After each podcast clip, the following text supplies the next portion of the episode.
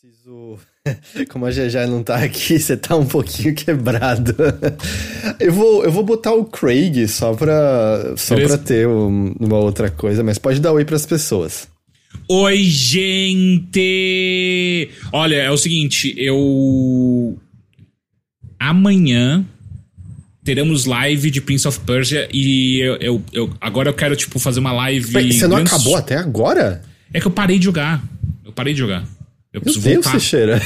Ué, mas é que eu parei de jogar, caralho. É porque eu só tô jogando em live, eu não tô jogando offline. Então, inclusive eu teria terminado já se eu tivesse jogando offline. Então, amanhã tem live e eu quero terminar ele o quanto antes. Por quê? Heitor, me veio uma coisa na cabeça, mas eu não sei se é uma boa ideia. Hum... E, e, e, vamos discutir isso ao vivo, saca? Tipo, por que bora, não? Bora. Por que não?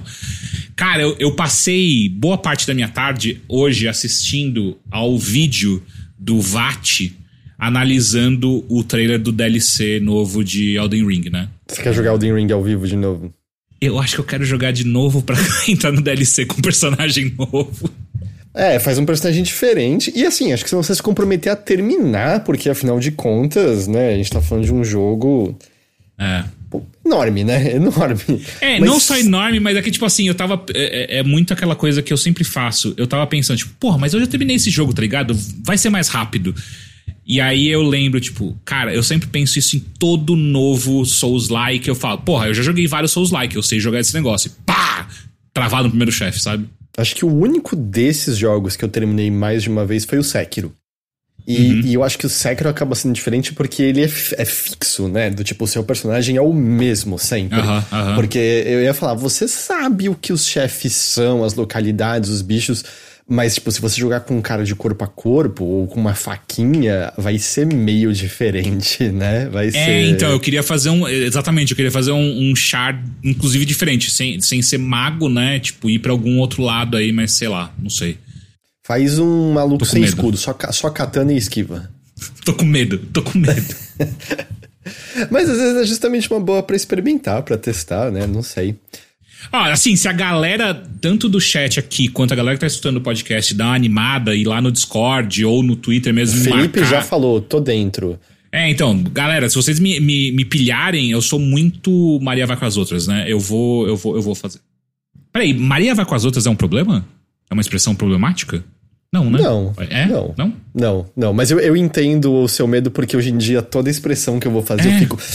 Pera, essa Será aqui ainda, essa... essa aqui, ok? Eu, eu, eu tive isso outro dia, eu, eu ia falar o pulo do gato. Eu falei, pera, tem alguma coisa ruim com o pulo do gato? E aí, tipo, acho que não, acho que tá tudo ok, assim. Mas eu entendo o seu medo, ainda mais quando você tá falando ao vivo, certo? Se for num é, grupo de é, amigos e você falou uma coisa indevida, você sabe que, tipo, alguém só vai falar, ô. Oh, não é legal isso daí, ok. Mas Geralmente tá a Bia é esse meu, meu guardião, sabe? Tipo, ela, ô, oh, oh, tá falando merda. Uhum, uhum. E tem aqueles que não são problemáticos, mas como muitas pessoas acreditam, você não quer mais é, falar, sabe? Do é. tipo. É. Criado mudo.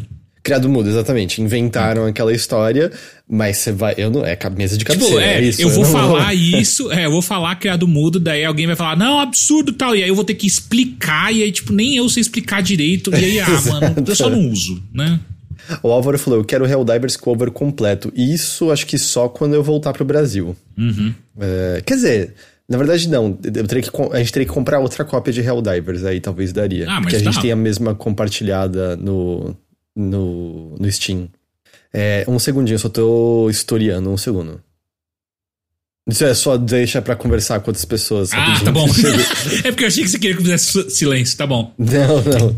Ó, é o seguinte então, Felipe Ridê, você tá sendo o baluarte de um Teixeiras Ring tinha ficado Teixeira's Ring ou Elden Teixeira?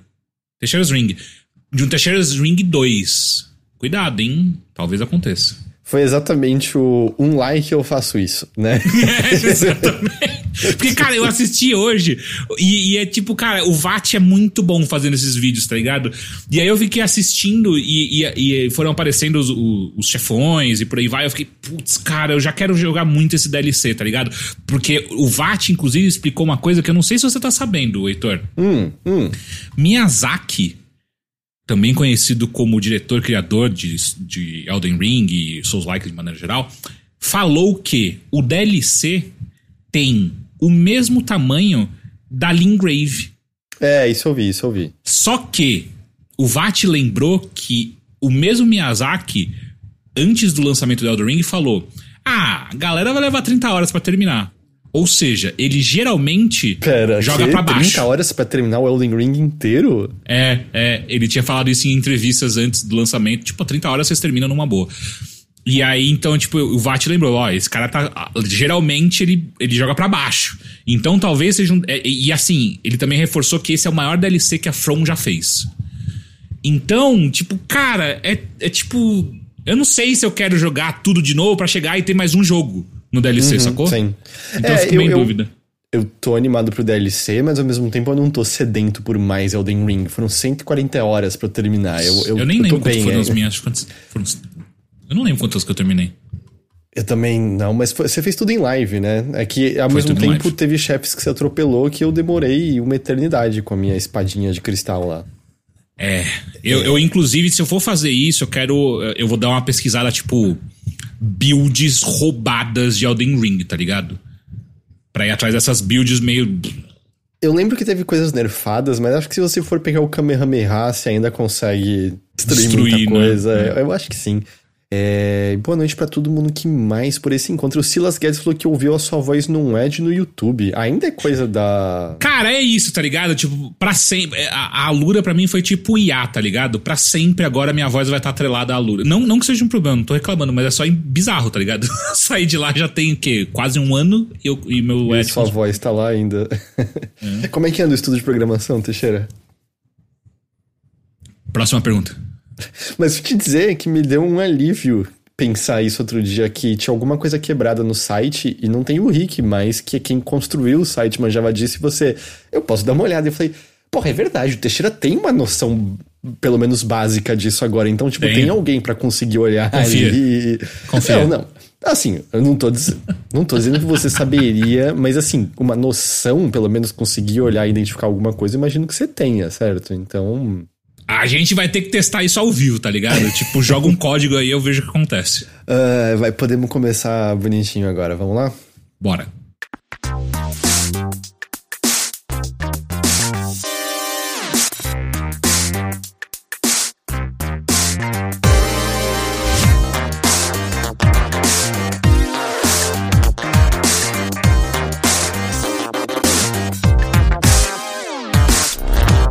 Saudações a todos e bem-vindos a mais uma edição do Mothership, podcast de videogames e outras formas de entretenimento eletrônico do Overloader.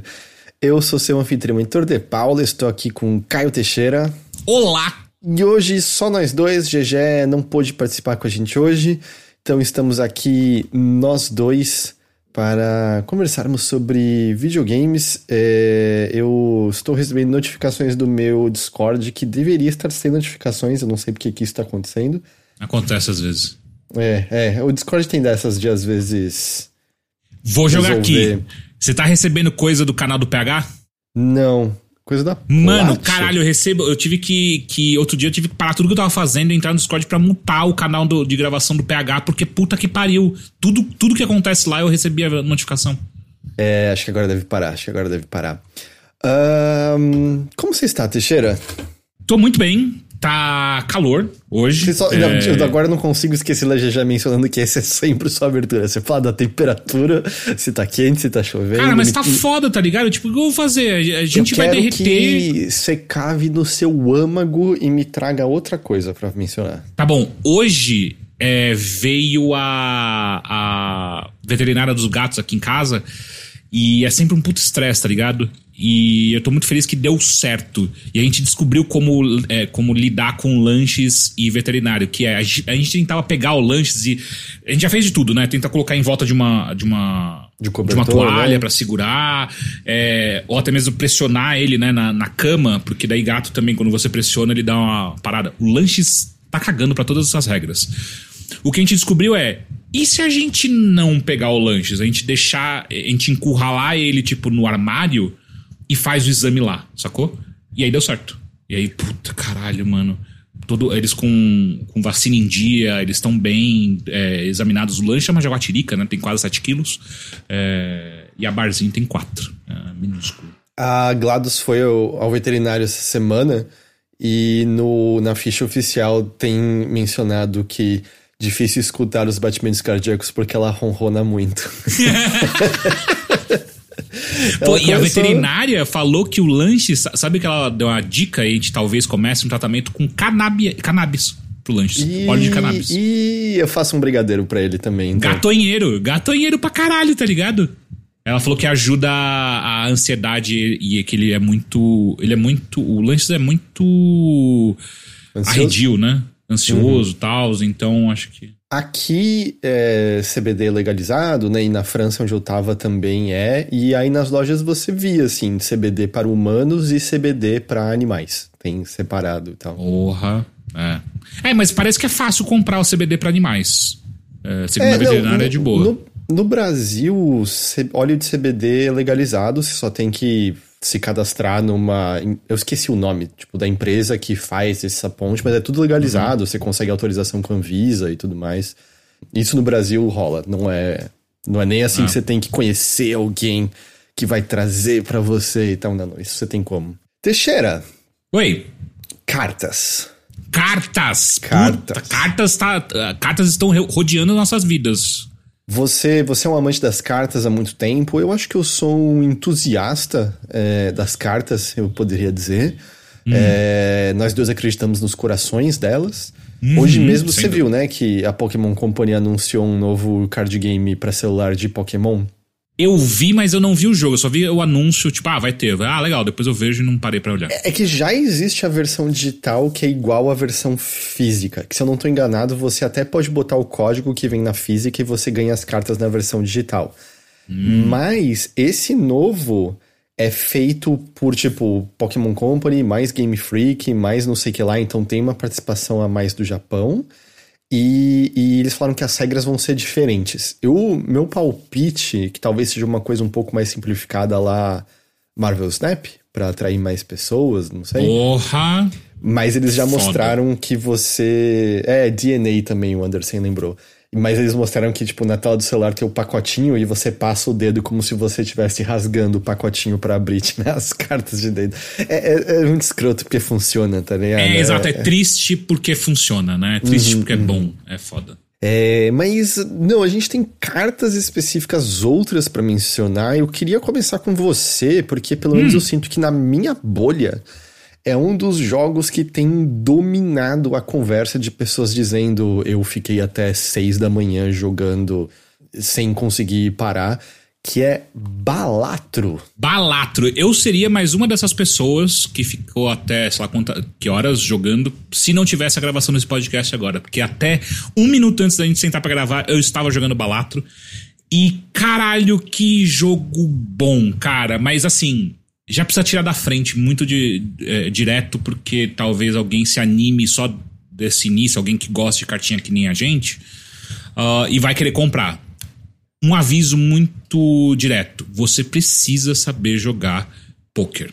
Você precisa saber jogar poker. Pelo menos um, não, não, precisa ser profissional, mas você precisa ter em mente a, a lógica do poker, porque Balato ele é todo baseado em cima dessa lógica de poker, né? Então qual é que é? É um, é um jogo, é um deck builder, como eu apontei, com regras do poker, baseado nas regras do poker. Então funciona assim. Eu vou, vou tentar narrar uma partida rápida e aí a gente vai conversando sobre isso. Você já tá treinando pra ser shoutcaster de Balatro. Caralho, porra. Dream job. É, então é assim: você começa com um baralho simples, normal, e aí você vai ter uma mão de sete cartas que vai, vai, vão abrir na sua frente. E você não está disputando contra ninguém. Na verdade, você está disputando contra o computador, só que ele não tem um baralho. O computador ele só tem um, um score que você precisa atingir. Então, por exemplo, um placar, você começa. Uma pontuação. É, exato, uma pontuação que você precisa atingir. Então, o, o primeiro, o, primeiro jogo uh, de uma run de Balatro é 300. Então você precisa ah, conseguir fazer 300 pontos e aí você passou desse, desse inimigo, entre aspas, e você vai para a próxima fase. Né? Então como que funciona a contagem? Então você abre lá o seu, a, a, sua mão, são sete cartas, você pode fazer duas coisas, você pode fazer algumas coisas, né? Você pode escolher algumas cartas ali e descartar, caso sua mão não esteja muito boa, daí você descarta, você tem até, você começa com quatro, três descartes, né? Uh, então você pode descartar uma, uma carta todas as cartas, você escolhe. Você tem três descartes, você faz cada descarte como você acha melhor. E você tem a possibilidade de você jogar a sua mão. E jogar a sua mão, você vai escolher quantas cartas, quais são os jogos que você quer, quer utilizar. Ou seja, você vai lá, você tem só um parzinho, você escolhe duas cartas, jogar. Então você vai jogar essas duas cartas, vai pontuar e, e você vai comprar outras duas novas cartas para compor a sua mão de sete. Você tem, sempre tem, tem, que ter sete na mão. A não ser que você mude isso com, com o jogo. Mas enfim, o, o jogo base, né? E aí, o que acontece? O jogo ele não contabiliza os pontos de uma maneira. Ela é lógica, só que ela é meio complexa. Por quê?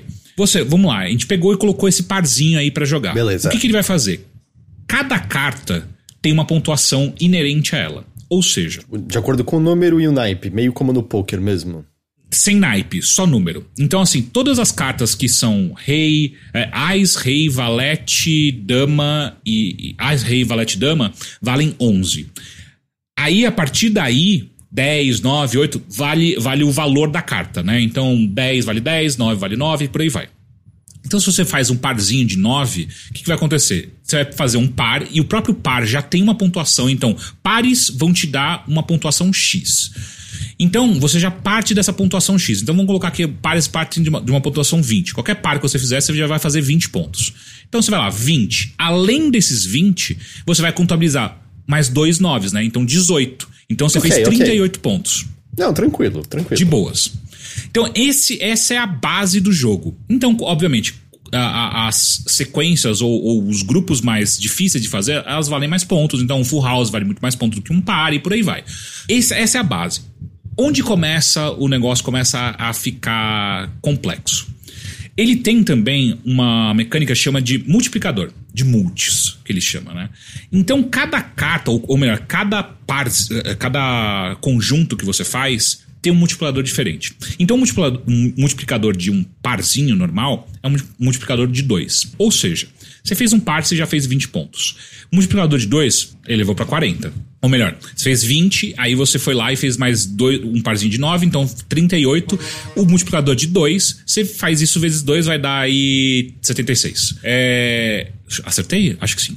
É... Sigamos em frente, o importante Sigamos é em frente, dar certeza 76. nisso. Uhum. Ou seja, na sua primeira rodada, se você jogou, você não descartou nem nada, você foi lá e jogou, pá, 76, então você acumulou 76 pontos, você precisa chegar a 300 pra você passar dessa fase. Sacou? E aí você vai jogando. Então você tem três descartes e três possibilidades de jogadas de, de mão, né? Então você vai é, calculando. Então esse é o base do base do base do base do jogo. O que acontece? Quando você passa de um inimigo, você vai para uma lojinha. Igual um, um, um Slay the Spire da vida, ah, onde você pode melhorar o seu, o seu baralho. Que você pode comprar desde cartas novas até cartas que você. É, como se fossem itens consumíveis, que você usa na hora que você quiser ali e tal, e ele faz alguma coisa. Você pode comprar melhorias passivas, que daí é tipo. Ah, a sua mão agora tem uma carta a mais. Ao invés de sete, agora tem oito. Eu vi uma alguém mencionando algo de que o. Sei lá, seria o straight, né? Que são a, a sequência de cartas. Uhum. Uma passiva que você pode não ter uma dos números da sequência e ele ainda conta com Ah. uma sequência completa. Exato. Faz muita diferença, isso É, ajuda é, muito. é. E além disso tudo, então já vai vendo a quantidade de coisa que eu tô falando. E além disso tudo, você tem os coringas. Nesse jogo, os coringas eles não ficam na sua mão. Os coringas é como se eles fossem artefatos do Slay the Spire. Cada coringa faz uma coisa diferente, você pode ter até no máximo cinco no seu jogo. E você pode ir vendendo, trocando os coringas e por aí vai. E cada coringa faz uma coisa completamente diferente que muitas vezes muda como você joga o jogo. Então, por exemplo, tem um coringa que eu tava jogando agora há pouco, que é todas, é, é, todas as cartas de espada quando eu, eu pontuo com elas, ou seja, quando eu faço, coloco elas dentro de um, de um conjuntinho, automaticamente cada carta de espada pega um multiplicador de 4. Sacou? Então, se naquele, naquela, naquele parzinho de 9, um 9 for espadas, o meu multiplicador, que já era de 2 por conta do, do par, vai pra 6. Porque o, o, o meu Coringa me dava mais 4 de multiplicador. Sacou?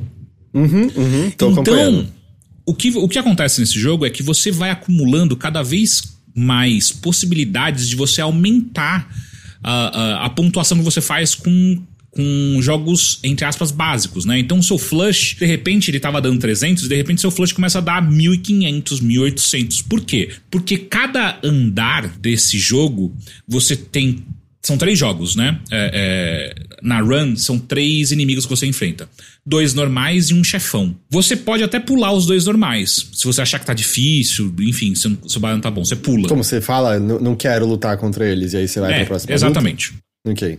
Aí você pula. Uh, e aí o chefão você não pode pular, você sempre joga contra ele. E o chefão sempre tem algum modificador. Por exemplo, uh, eu joguei contra um chefão agora que ele só me deixava uh, colocar na mesa, jogar um tipo de, de conjunto. Ou seja, se eu quisesse jogar dois pares, ele não deixava, você só pode jogar um par. Se eu quisesse jogar um, é, um, um trio e um par, não pode, é só um trio. Sacou? Hum, e, então uhum. você tem que. E, e, o que acontece? Quando você chega nesse andar novo, o chefão já tá claro assim, tipo, o que, qual é a, a, o modificador dele? para que você tenha tempo de você adaptar o seu bala, ba, baralho pra uh, enfrentar ele nesse momento. E a cada vez que você chega no chefão, tudo aumenta. Todo, todas as pontuações aumentam. Então você foi lá, chegou no chefão, é 1800 para você passar desse primeiro chefão. Beleza, você passou ele. O próximo inimigo normal que antes o primeiro era 300, agora já é 900. E aí vai aumentando. Ou seja, o jogo tá o tempo inteiro te pressionando para você conseguir montar o seu baralho da melhor maneira para você conseguir cada vez mais pontos com a, a, menor quantidade de cartas que você conseguir jogar, sacou? E tem um final, assim, que nem um, Dice Dungeons, assim, tem uma campanhazinha? Ou... Ótima pergunta. Não tem nada de, de história até agora. É. Uhum. Uh, então, se tiver final, é um final mais, tipo, ah, pontuação. Você ganhou balatro, tá ligado? É, pelo menos é o que me parece até agora. Eu preciso mencionar também que esses são apenas alguns dos modificadores que você encontra pelo, pelo jogo. Porque uma coisa que eu achei muito do caralho que é. Muito do baralho. Um, um dos tipos de modificadores que você pode comprar são cartas de tarô. As cartas de tarô, elas fazem coisas bizarras, assim, que elas podem ser desde coisas do tipo duplicar uma carta naquela, naquela sua, na, na mão que você tá. Você duplica uma carta rapidinho. Ou elas podem fazer coisas do tipo. Que até agora eu não consegui colocar na minha cabeça como eu vou usar isso, mas é. Você pega duas cartas, aí você. A carta da direita copia a carta da esquerda e ela vira a carta da esquerda. Sacou? Uhum, ela vira outra carta. É, ela vira outra carta, só que ela tem essa coisa de esquerda, direita e tal, que é meio esquisito de, de, de, achar. Então, além dessas cartas de tarô, também tem cartas de. É, eu não sei como é que Pokémon. eles chamam agora, mas cartas de planeta, tá ligado? E essas cartas de planeta elas são super fortes, porque elas alteram é, para sempre algumas cartas suas. Ou seja, você pega um, naquele, na, naquela, naquele par de noves que eu tava comentando no começo. Às vezes você pode pegar uma, uma, caneta, uma carta de planeta que você. É um consumível, né? Então você usa, e aí altera um dos noves, ele vira um nove de ouro. Aliás, um nove dourado, né? Porque ah, ok, é, não, é, do, é, não, ok, ok. eu já tava achando, ah, dois da mesma night, é, beleza. É, não, é o nove dourado. E o nove dourado, o que, que ele faz? Além dele fazer parte dessa duplinha do nove, toda vez que você colocar esse nove dourado num jogo, num, num, num conjunto e ele funcionar, ele pontuar, ele vai te dar um multiplicador de 30 tá ligado? É um negócio ah, super okay, forte. Faz muita diferença. É, entendeu? Então, tipo, você vai começa a encontrar vários tipos de cartas diferentes, de modificadores diferentes. Só que eu gostei muito da ideia porque ele sempre deixa tudo na temática de baralho. Uhum. Não só baralho de naipes, como tarô. Agora, esse negócio de planeta talvez tenha mais Cartas, alguma coisa que né, de maneira geral. Cartas em geral, exatamente. E além disso tudo, é uma música deliciosa de você ficar escutando. Cara, ele é meio. Não, não, não sei qual é o ritmo, mas é uma música relaxante, mas muito ritmada, gostosinha, sabe? De você ficar jogando. E de default, né? De padrão, o visual dele também é super bonito, porque é como se você estivesse jogando num, num monitor CRT, saca? Uhum, uhum. Com aquelas scanlines passando tal. Cara, eu achei super bonito. As cartas também, inicialmente, você vai ver só cartas de baralho normal, mas só que daí, de repente, as cartas começam. Você começa a tirar essas cartas de tarô tal, que daí deixa a carta cromática, que também é, o 2 é um 2 normal, de repente tem o 2 cromático, que daí, tipo, tem um monte de outros efeitos, sabe? E vai ficando super bonito, assim. É, é muito simples, mas muito bonito. Os Coringas, já encontrei o Coringa que é rachado no meio. Então ele é, é como se a carta fosse rasgada no meio Coringa, só que ele toda vez. Todos os. Como é que era? Todos os conjuntos que eu faça com menos de três, de três ou menos cartas, ele me dá automaticamente um multiplicador de 10.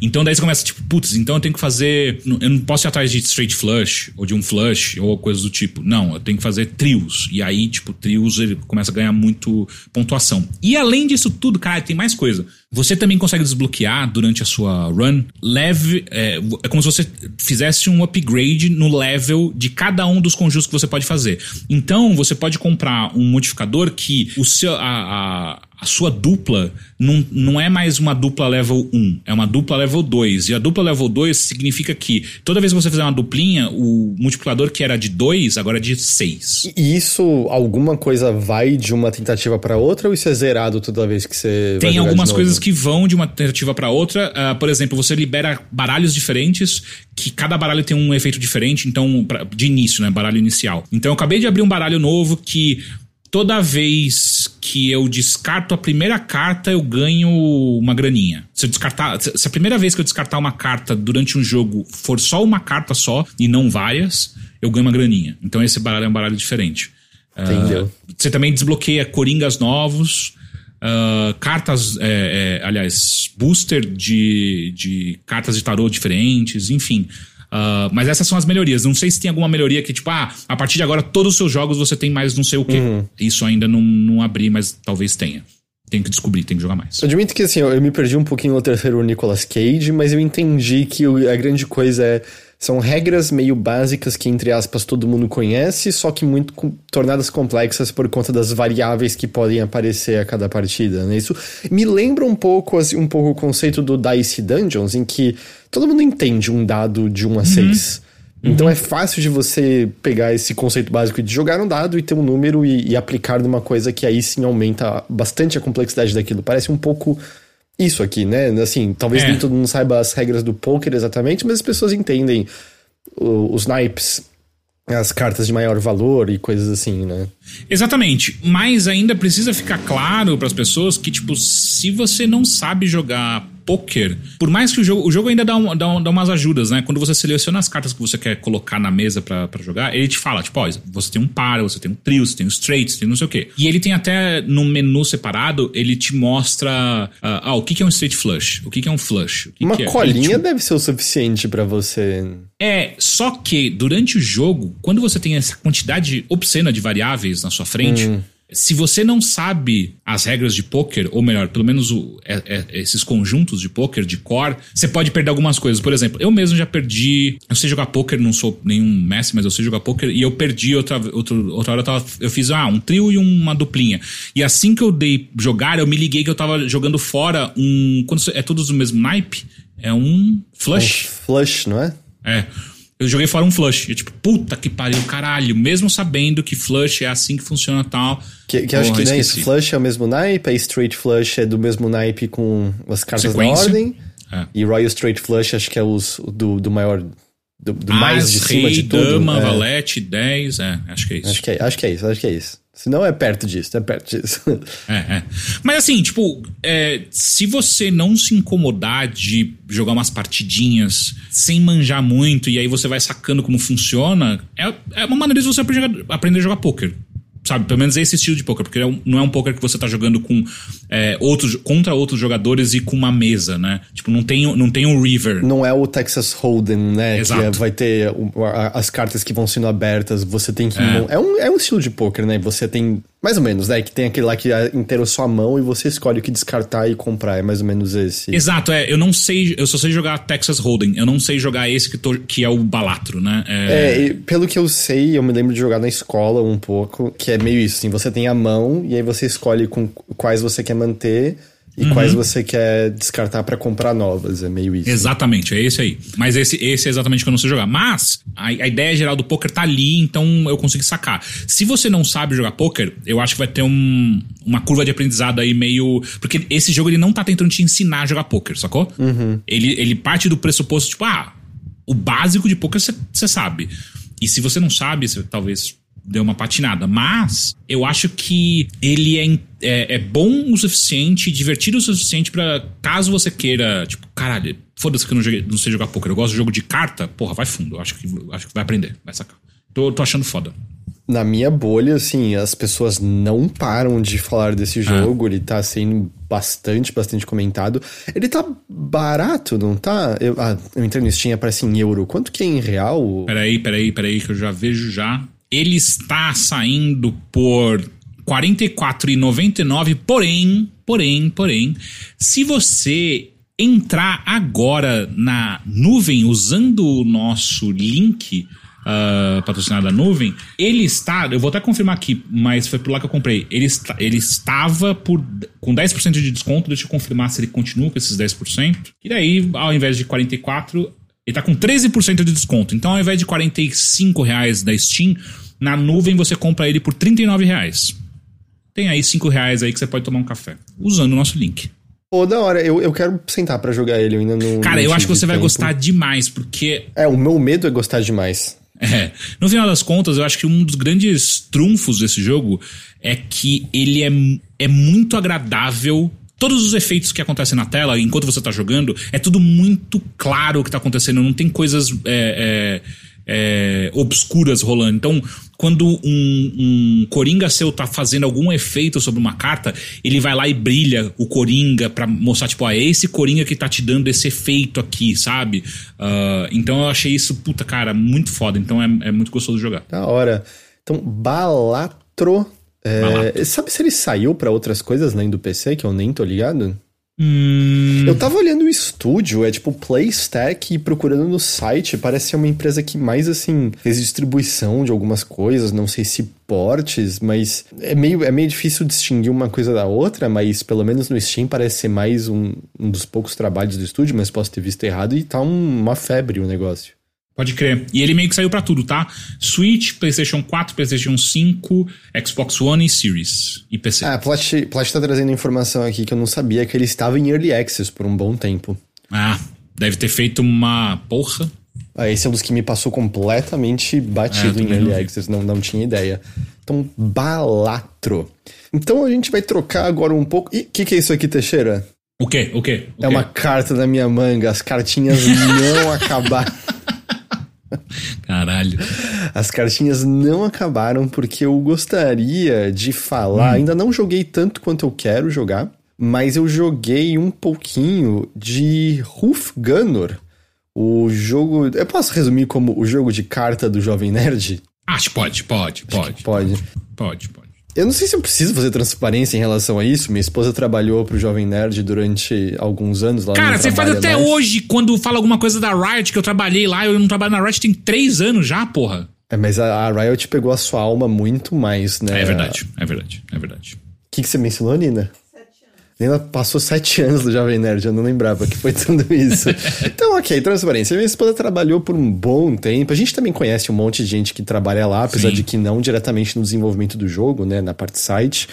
Mas Roof Gunner é um, é um jogo lá, com selo Jovem Nerd. Eu presumo que ele tenha escrito a lore do mundo, ou parte da lore do mundo. Ah, não, isso eu sei, porque enquanto. Quando eu, eu escutava muito Jovem Nerd ainda, eu, assisti, eu escutei boa parte da campanha de RPG do Rough Gunner. Ah, ok que foi uma campanha de RPG que eles, eles é, é, narraram, né, pelo podcast. E eu acho que foi, se não a mais famosa, acho que foi pelo menos a primeira gigantesca que eles fizeram. Acho que o, o de Cyberpunk deles também é super gigante. Esse eu já não ah, acompanhei sim. mais, mas eu sei que foi gigante. Mas Rough Gunner eu acompanhei algumas aventuras e foi uma coisa assim, tipo, cara, foram anos eles jogando essa campanha. Saquei, saquei. E eu vou, eu vou dar um resumo cru e depois eu falo mais, mas uma maneira de pensar ele é Slay the Spire ou um deck builder, porém com um foco narrativo maior. Hum. É, é, mais, mais ou menos isso. Assim. Interessante. Assim. A, é, a, a, parte, né, Ruf Gunner é o, é o, Pelo menos Ruf é o nome do, do seu personagem. E a história inicial ali conta. Tem até a narração do, do Briggs hum. é, ali no começo, que é um mundo que Deus criou os humanos, e que nem o Deus do Velho Testamento é meio ele falou: fiz merda, fiz merda, curti não. Não, não, deixa eu passar uma borracha nisso aqui e tal.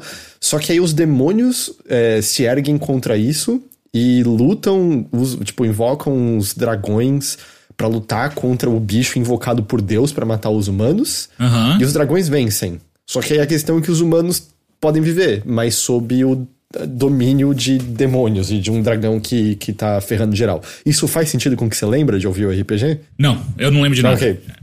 Ó, mas é o seguinte, ó, estão trazendo informações pra gente aqui no chat pra gente deixar a coisa um pouco mais rica, né? Então o GPDs falou: Nerdcast RPG começou já tem um bom tempo, retomaram o universo com os romances e depois com o cenário de RPG mesmo. E o Silas Guedes falou: esse jogo é baseado no primeiro romance do Leonel Cal Caldela, que é, uh, uh, além de escritor, ele é o, o, o, mestre, se não me engano, da, dessa campanha do Jovem Nerd. Entendi, entendi. É, no meio disso, desse, né, de todo mundo vivendo de maneira oprimida e, e, com medo do dragão e dos outros bichos do mal que existem ali e tudo mais, um monastério uh, que eles cultuam, é o monastério de São Agenor, eu acho que é isso, uma coisa assim. Uhum. Eles um dia, procurando por uma cabra é, que fugiu para uma caverna, encontram um garoto que possui poderes diferentes de qualquer um. Especificamente nesse início, ele consegue provocar terremotos controlados é, onde ele quer. São Arnaldo, São Arnaldo me, me corrigiram. E, e o Ruf cresce sendo ensinado no, no monastério, como, como um deles ali, né? Então ele aprende a lutar, aprende os caminhos aí da, da, da, religião deles, não sei o que lá. A aventura do jogo, né, em si, começa com a questão de que tem um Hobgoblin que é meio, sei lá, ele, ele vai coletar impostos, Taxas, mas ele sempre né? fica é, assediando as pessoas, provocando mal a elas, porque ninguém pode se rebelar contra isso. E uma, uma moça muito próxima do Ruff, ela eventualmente não aguenta e mata esse Hobgoblin porque ele estava ameaçando o irmão mais novo dela. E isso causa, né, o, essa galera do mal a meio, eita, vamos invadir, vamos acabar com eles. E é meio que esse é o ponto de, de partida da, da aventura que tem aqui. Eu, eu consegui chegar no final do primeiro ato só, são três atos, mas eu morri logo em seguida e é. Você morre e você recomeça mesmo. Hum. Difícil, você achou? Ou foi uma cagadinha? Eu era a primeira run, então assim, eu ainda tava aprendendo qual é o tamanho do baralho que eu quero, quais as sinergias e coisas assim. Então, assim, quando eu morri foi num bicho que eu quase matei, mas aí ele deu um ataque, sei lá, de 30 de dano e eu não tinha nem perto de conseguir me defender isso. Porque para quem jogou o Slay the Spire, por exemplo, vocês entendem quais são as regras. É um jogo de cartas em que é, você vai montando o seu deck no decorrer daquela aventura e ele deixa claro quais são as ações do inimigo. Então você sabe exatamente aí, no próximo turno, o inimigo vai provocar 30 de ataque. Você não sabe quem ele vai atacar, porque que nem aquele Book of Spells, eu não lembro exatamente agora. Você, ah, pode crer, pode crer. Você nem sempre tá sozinho, às vezes tem um, um, uma, uma dupla com você. Mas, mas você então pode ser preparado, tipo, ei, eu sei que ele vai causar 30 de dano, eu tenho cartas que vão me dar defesa por aquele turno, ou eu tenho cartas que talvez diminuam o quanto de dano eu vou receber, ou quem sabe eu tento matar esse bicho antes dele, dele me causar dano, né? Então, as informações do que os inimigos vão fazer são claras, tirando coisas do tipo, ah, se eles vão usar uma magia, o jogo te informa, ah, ele vai usar uma magia benéfica para si, mas você não sabe de antemão até aprender que, por exemplo, ah, aquele inimigo sempre usa em si, ah. sei lá, ah. regenerar, sabe? Alguma coisa assim. E você vai passando das batalhas, no geral a recompensa vai ser um pouco de dinheiro e uma carta nova que você pode escolher se você quer adicionar ao seu baralho ou não adicionar para o seu baralho não ficar enorme. A diferença maior, e eu vou continuar fazendo acho que a comparação com o Slay the Spire, porque eu acho que é um, é um ponto de comparação que muitas pessoas têm e tal, é que você não tem, ou mesmo, sei lá, um Monster Train, você não tem aquela estrutura de escolher o, pró, o próximo estágio vendo como ele se abre na sua frente de diversas formas. Uhum. Você, escolhe o caminho, tipo, ah, eu quero fazer uma batalha, depois eu quero ir passar pra, pela, pela, pela fogueira para descansar, e depois tem um tesouro, você não consegue fazer isso. A maneira como ele faz, né, pelo menos no primeiro ato, é que você tá vendo ali o vilarejo e os arredores onde o, o Ruff cresceu, e ele vai mostrar, sei lá, a cada uma vez três ou quatro pontos de interesses diferentes. E esses pontos podem ser combates, e aí ele te dá uma indicação de, ou oh, esse combate vai te dar como recompensa uma carta, ou esse combate vai te dar como recompensa um artefato, que aí também funciona como uma, uma passiva, né, para sempre. Uhum. Ou também tem os eventos que às vezes são só de história para você interagir com outro personagem e você pode escolher como você quer agir em relação a ele, se você quer responder de maneira sincera, agressiva ou mais neutra, ou às vezes aqueles pontos que estão dentro do que a gente chamaria de escolha sua aventura. Hum Só que diferente eu sinto do que eu pelo menos me lembro no, no Monster Train, em que o resultado às vezes é meio aleatório, né? Você não tem como saber o que, que vai acontecer, se vai ser positivo, negativo, ou às vezes tem que dar o suficiente de si, né, para ter o ah, positivo. Sim, sim, sim. A maneira como funciona aqui é, vou dar um, um exemplo que eu me deparei. É, você tá fazendo serviço numa biblioteca, te chama a atenção pensar, ou oh, não tô em supervisão, eu posso dar uma olhada em, em coisas que eu não posso olhar normalmente. E aí você tem escolhas de, é, por exemplo, ah, olhar isso daqui, para você ter sucesso, você a gente vai comprar cinco cartas do seu baralho e tem que vir três cartas de oração, que são umas cartas azuis. Ou a outra opção é, a gente vai comprar sete e tem que vir cartas que vão dar mais de. somando mais de 30 de dano. Ou outra opção. Então você meio que olha aquilo e decide de acordo com como você está especializando o seu baralho. Do tipo, se você botou muita carta de dano, vai fazer muito mais sentido você tentar usar a opção que usa mais essas cartas do que outras. Mas ao mesmo tempo, se você fizer um baralho mais equilibrado, talvez você não tenha tanta chance de sucesso nessas horas. Deu, deu, deu pra entender, uhum. mais ou menos? Sim, sim, sim. E isso vai te trazer mais uma outra série de, de benefícios e, e, e, assim por diante. E como funciona a parte de manejar seu baralho? Você não tem que ir para pontos específicos, você só tem que ter dinheiro suficiente. E aí, ao final de um encontro, uma batalha, você tem a opção de usar dinheiro para ou melhorar uma carta sua, ou duplicar uma carta sua, ou descartar uma carta ah. sua.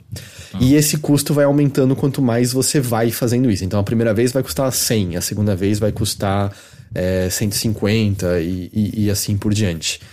E assim, é um tipo de mecânica que eu acho que a gente sabe, né? Que, que funciona, que, que, que é bom. Mas eu acho. Eu, eu saí muito impressionado. Eu, tô, eu gostei bastante da execução aqui até agora, até por conta da variedade. Porque essas mecânicas básicas estão ali, né? Então você quer causar dano no inimigo, você quer ver os stats dele, você quer garantir que você não apanha. Você vai ter diferentes lutas com essas diferentes duplas, e nesse primeiro ato, sempre é indicado, você vai ver o ponto de interesse no mapa e vai aparecer ali o ícone da sua, da sua mestra, da sua amiga. E cada uma dessas pessoas que luta ao seu lado tem um tipo de baralho diferente, com efeitos muito diferentes. Então, por exemplo, a sua mestra tem um baralho muito focado em descarta uma carta e aí você tem uma carta com um efeito muito forte em seguida. E o seu, o, o, o sei lá, o, o, arcebispo, sei lá como é o nome, do cara da, do monastério, ele por sua vez tem todo um esquema de. Ele tem cartas de custo muito alto, porém ele tem a possibilidade de ganhar um ponto de ação adicional naquele turno, mas tendo um ponto a menos no turno seguinte. Então eles são bem diferentes. Só que junto disso tem uma outra questão, que é o Ruf Gunner, quer dizer, o Ruf, eu não sei se o sobrenome dele é Gunner, o Ruf. é, o que é Gunner é o que? O título dele, você Eu acha? não sei, eu não, como eu não manjo, seria que nem falar, tipo, ah, o, o senhor One Piece, sabe? Vai eu tô falando isso, eu não sei. o senhor Piece, né? Ele tem essas habilidades de terremoto, que eu mencionei. E aí hum. acontece que você, você e seus companheiros têm habilidades que vão juntando uns pontos de fé. E quando você junta pontos de fé, você pode usar essas habilidades. A primeira de todas, o, o Ruff faz justamente um terremoto no chão que provoca dano em todos os inimigos. Qual é o pulo do gato? Qual é o pulo do gato? Isso não consome ponto de usar a carta. É uma ah. ação livre, basicamente. Então você meio que quer tentar ficar é, é, coletando esses pontos de fé uh, ah, para você sempre ter uma ação extra, é isso? Porém, tem cartas que são mais fortes quanto mais fé você tem acumulada. Hum. Então não é uma coisa tão simples. Porém, eu tava brincando nessa segunda tentativa num baralho que tem muito menos cartas de dano e muito mais defensiva que me, e que ao mesmo tempo me permite juntar muita fé, e aí eu consigo atacar com essas magias em vez de ficar só com os ataques e conseguindo me defender e tal, porque você não recupera a vida entre as batalhas, isso permanece como se fosse oh. um, um roguelike okay. nesse sentido. Você tem cartas que recuperam sua vida, e você tem alguns eventos que encerram e você recupera alguns pontos de vida, mas assim, vai a sua vida de um pro outro. Então isso também meio que auxilia você escolher quais eventos você quer escolher no mapa, porque você tem uma barra em cima que indica quando você viu o número de eventos suficiente para meio que superar aquele ato e leva a um, a um, confronto mais forte, um confronto com o chefe e assim por diante. E você pode, por exemplo, ah, eu não vou para lutas, eu vou para os eventos lá que é meio escolha sua própria aventura. Só que tem riscos. Por exemplo, eu fui num DC de escolha sua própria aventura e eu fui tentar ajudar um garoto que tava com a perna presa numa armadilha de urso. E aliás, esses eventos, pelo menos, de novo, eu só vi duas vezes, mas não foram fixos, foram diferentes as coisas que eu uhum. encontrei em cada um deles. Da hora. E eles têm sempre duas partes. Na primeira eu tive sucesso, na segunda eu fui quebrar a armadilha com uma porrada lá do martelo e eu falhei. E no processo, além de você não conseguir a recompensa que você conseguiria fazendo isso, é dito que uma lasca de madeira voou no olho do Ruff. E isso me deu uma carta de penalidade pra, na Porra. próxima luta. É, então ele tem essas consequências, sabe? Não é que é tipo, ah, eu não quero lutar porque eu acho que eu vou perder vida eu vou não escolher a sua própria aventura para ter sucesso. Não, pode ser que dê merda ali também e você também tenha uma penalidade. É, me parece claro que a ideia é você falhar e tentar de novo, porque ele tem até quando, quando eu morri a primeira vez, você pode usar ouro para meio desbloquear uma carta que vem já na sua mão na sua próxima run. E se eu vi, se eu entendi direito o menu, você pode escolher até, você pode eventualmente desbloquear até cinco cartas que já vão começar no seu baralho as próximas vezes que você for jogar. Então ele. Uhum. Eu não sei se daria para chamar de uma melhoria definitiva, ou talvez tenha e eu não encontrei ainda, mas no mínimo tem assim. Você consegue pensar mais o baralho que você quer ter numa, numa próxima rodada. Você consegue pensar dessa maneira. E, e, e, só um segundo, uma coisa que só não ficou muito clara para mim é os seus companheiros que vão aparecendo, eles têm o seu próprio baralho e ele não uhum. se junta com o baralho do Ruff, é isso? Não, cada um tem o seu turno e, um baralho e próprio. você joga um baralho próprio, exatamente, é diferente. E você não, você não consegue editar esse baralho deles. Tipo, eles chegam e já tem um baralho e você só tem que lidar Pelo com isso. Pelo menos é até o ponto que eu cheguei não, eu presumo que não. É, e eu acho que isso deve mudar de acordo com. Isso acontece bem no começo, então eu acho que é ok falar desse evento, porque é, tipo, é bem, bem do começo, que é. Uhum. Rola esse ataque da, da, da, galera do mal lá na, no vilarejo. E é bem legal porque você tem uma série de possibilidades do que você pode fazer. Do, tipo, o cara, o, o arcebispo. Eu tô usando os títulos errados, mas enfim, o, uhum. o Picamora aí do monastério. Ele vira e fala assim: Ruf, você vai lá para dentro e ajuda as pessoas na oração. E você pode discordar dele, é, aceitar ou aceitar fingindo que você aceitou. E, e, decidir por conta própria o que você quer fazer. A primeira vez que eu fiz, eu falei, ah, foda-se, eu fingi que eu topei e eu fui lá fora ajudar a galera. E você vê os seus diferentes aliados em diferentes lutas ali. E você escolhe quem você vai. com quem você vai combater e coisas assim. Não me pareceu, ou pode ser que, de novo, eu não tenha visto, não me pareceu que chega a ter assim diferença de, ah, você não ajudou tal pessoa, ela morreu, mas muda o confronto e, e, a, e, a, e, o parceiro que você tem ali naquela luta. Mas, na segunda vez eu fui pro monastério e tem um motivo de você ajudar as pessoas ali dentro. O que as pessoas estão fazendo dentro do monastério é importante também. E lá dentro eu tive um evento diferente do que eu tinha encontrado do, do lado de fora. Mas, pelo menos as duas vezes que eu joguei, independente do, do que eu fazia, é, aparece uma, um pouco da história dizendo que essa amiga do Ruff estava partindo para longe da vila porque ela tinha poucas ligações com aquele lugar e nesse último ataque o irmão dela morreu. Uhum. E eu, eu, isso foi um pouquinho. Foi meio súbito de uma maneira que eu fiquei meio assim, porque a primeira vez eu tinha feito um evento que ela estava muito triste e eu falei de maneira compreensiva com ela é, falando, oh, não, seu irmão aprecia tudo que você faz, não sei o que lá, e parecia meio importante, e aí de repente o próximo evento dela era, ah, o irmão dela morreu e foi embora. Eu fiquei, uai, achei que eu testemunharia isso acontecendo, assim, foi, foi um pouquinho súbito de uma maneira esquisita. Mas ela, ela parte pra, pra, pra ir embora da, da vila e meio que isso faz o Ruff decidir que ele vai partir também. É, que pelo que eu, pelo eu entendi é o que vai acontecer a partir do mais do ato 2.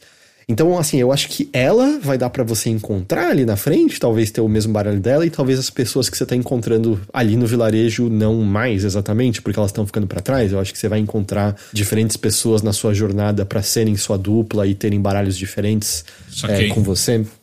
Eu não sei se chega ao ponto de eventualmente você abrir um arquétipo completamente diferente. Eu joguei pouco ainda, tá? Isso são mais primeiras impressões do que qualquer coisa, mas por agora são só foram mais as duplas mesmo que que estavam ajudando ali. Pode mas cara, eu sei lá, pelo mesmo motivo, a gente gosta desses deck builders, certo? A gente uhum. gosta de Slay the Spire, a gente adora Monster Train e tal.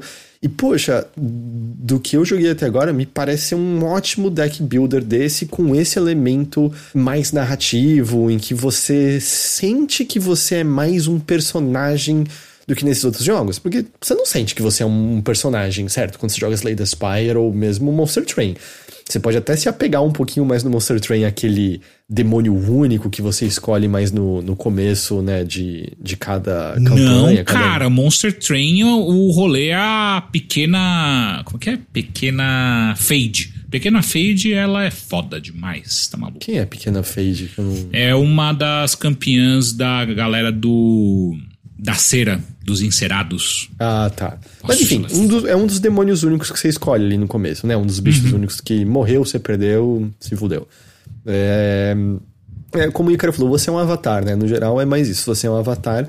E nesse não, assim, você é mais um. Você é um personagem, você tem maleabilidade em relação a como você quer que ele seja quando você está conversando com outras pessoas e tudo mais. Tem, eu achei até legal, assim, eu, eu não sei quais são outras opções, mas você tem um tutorial, se você quiser você pode pular, então a segunda vez eu pulei.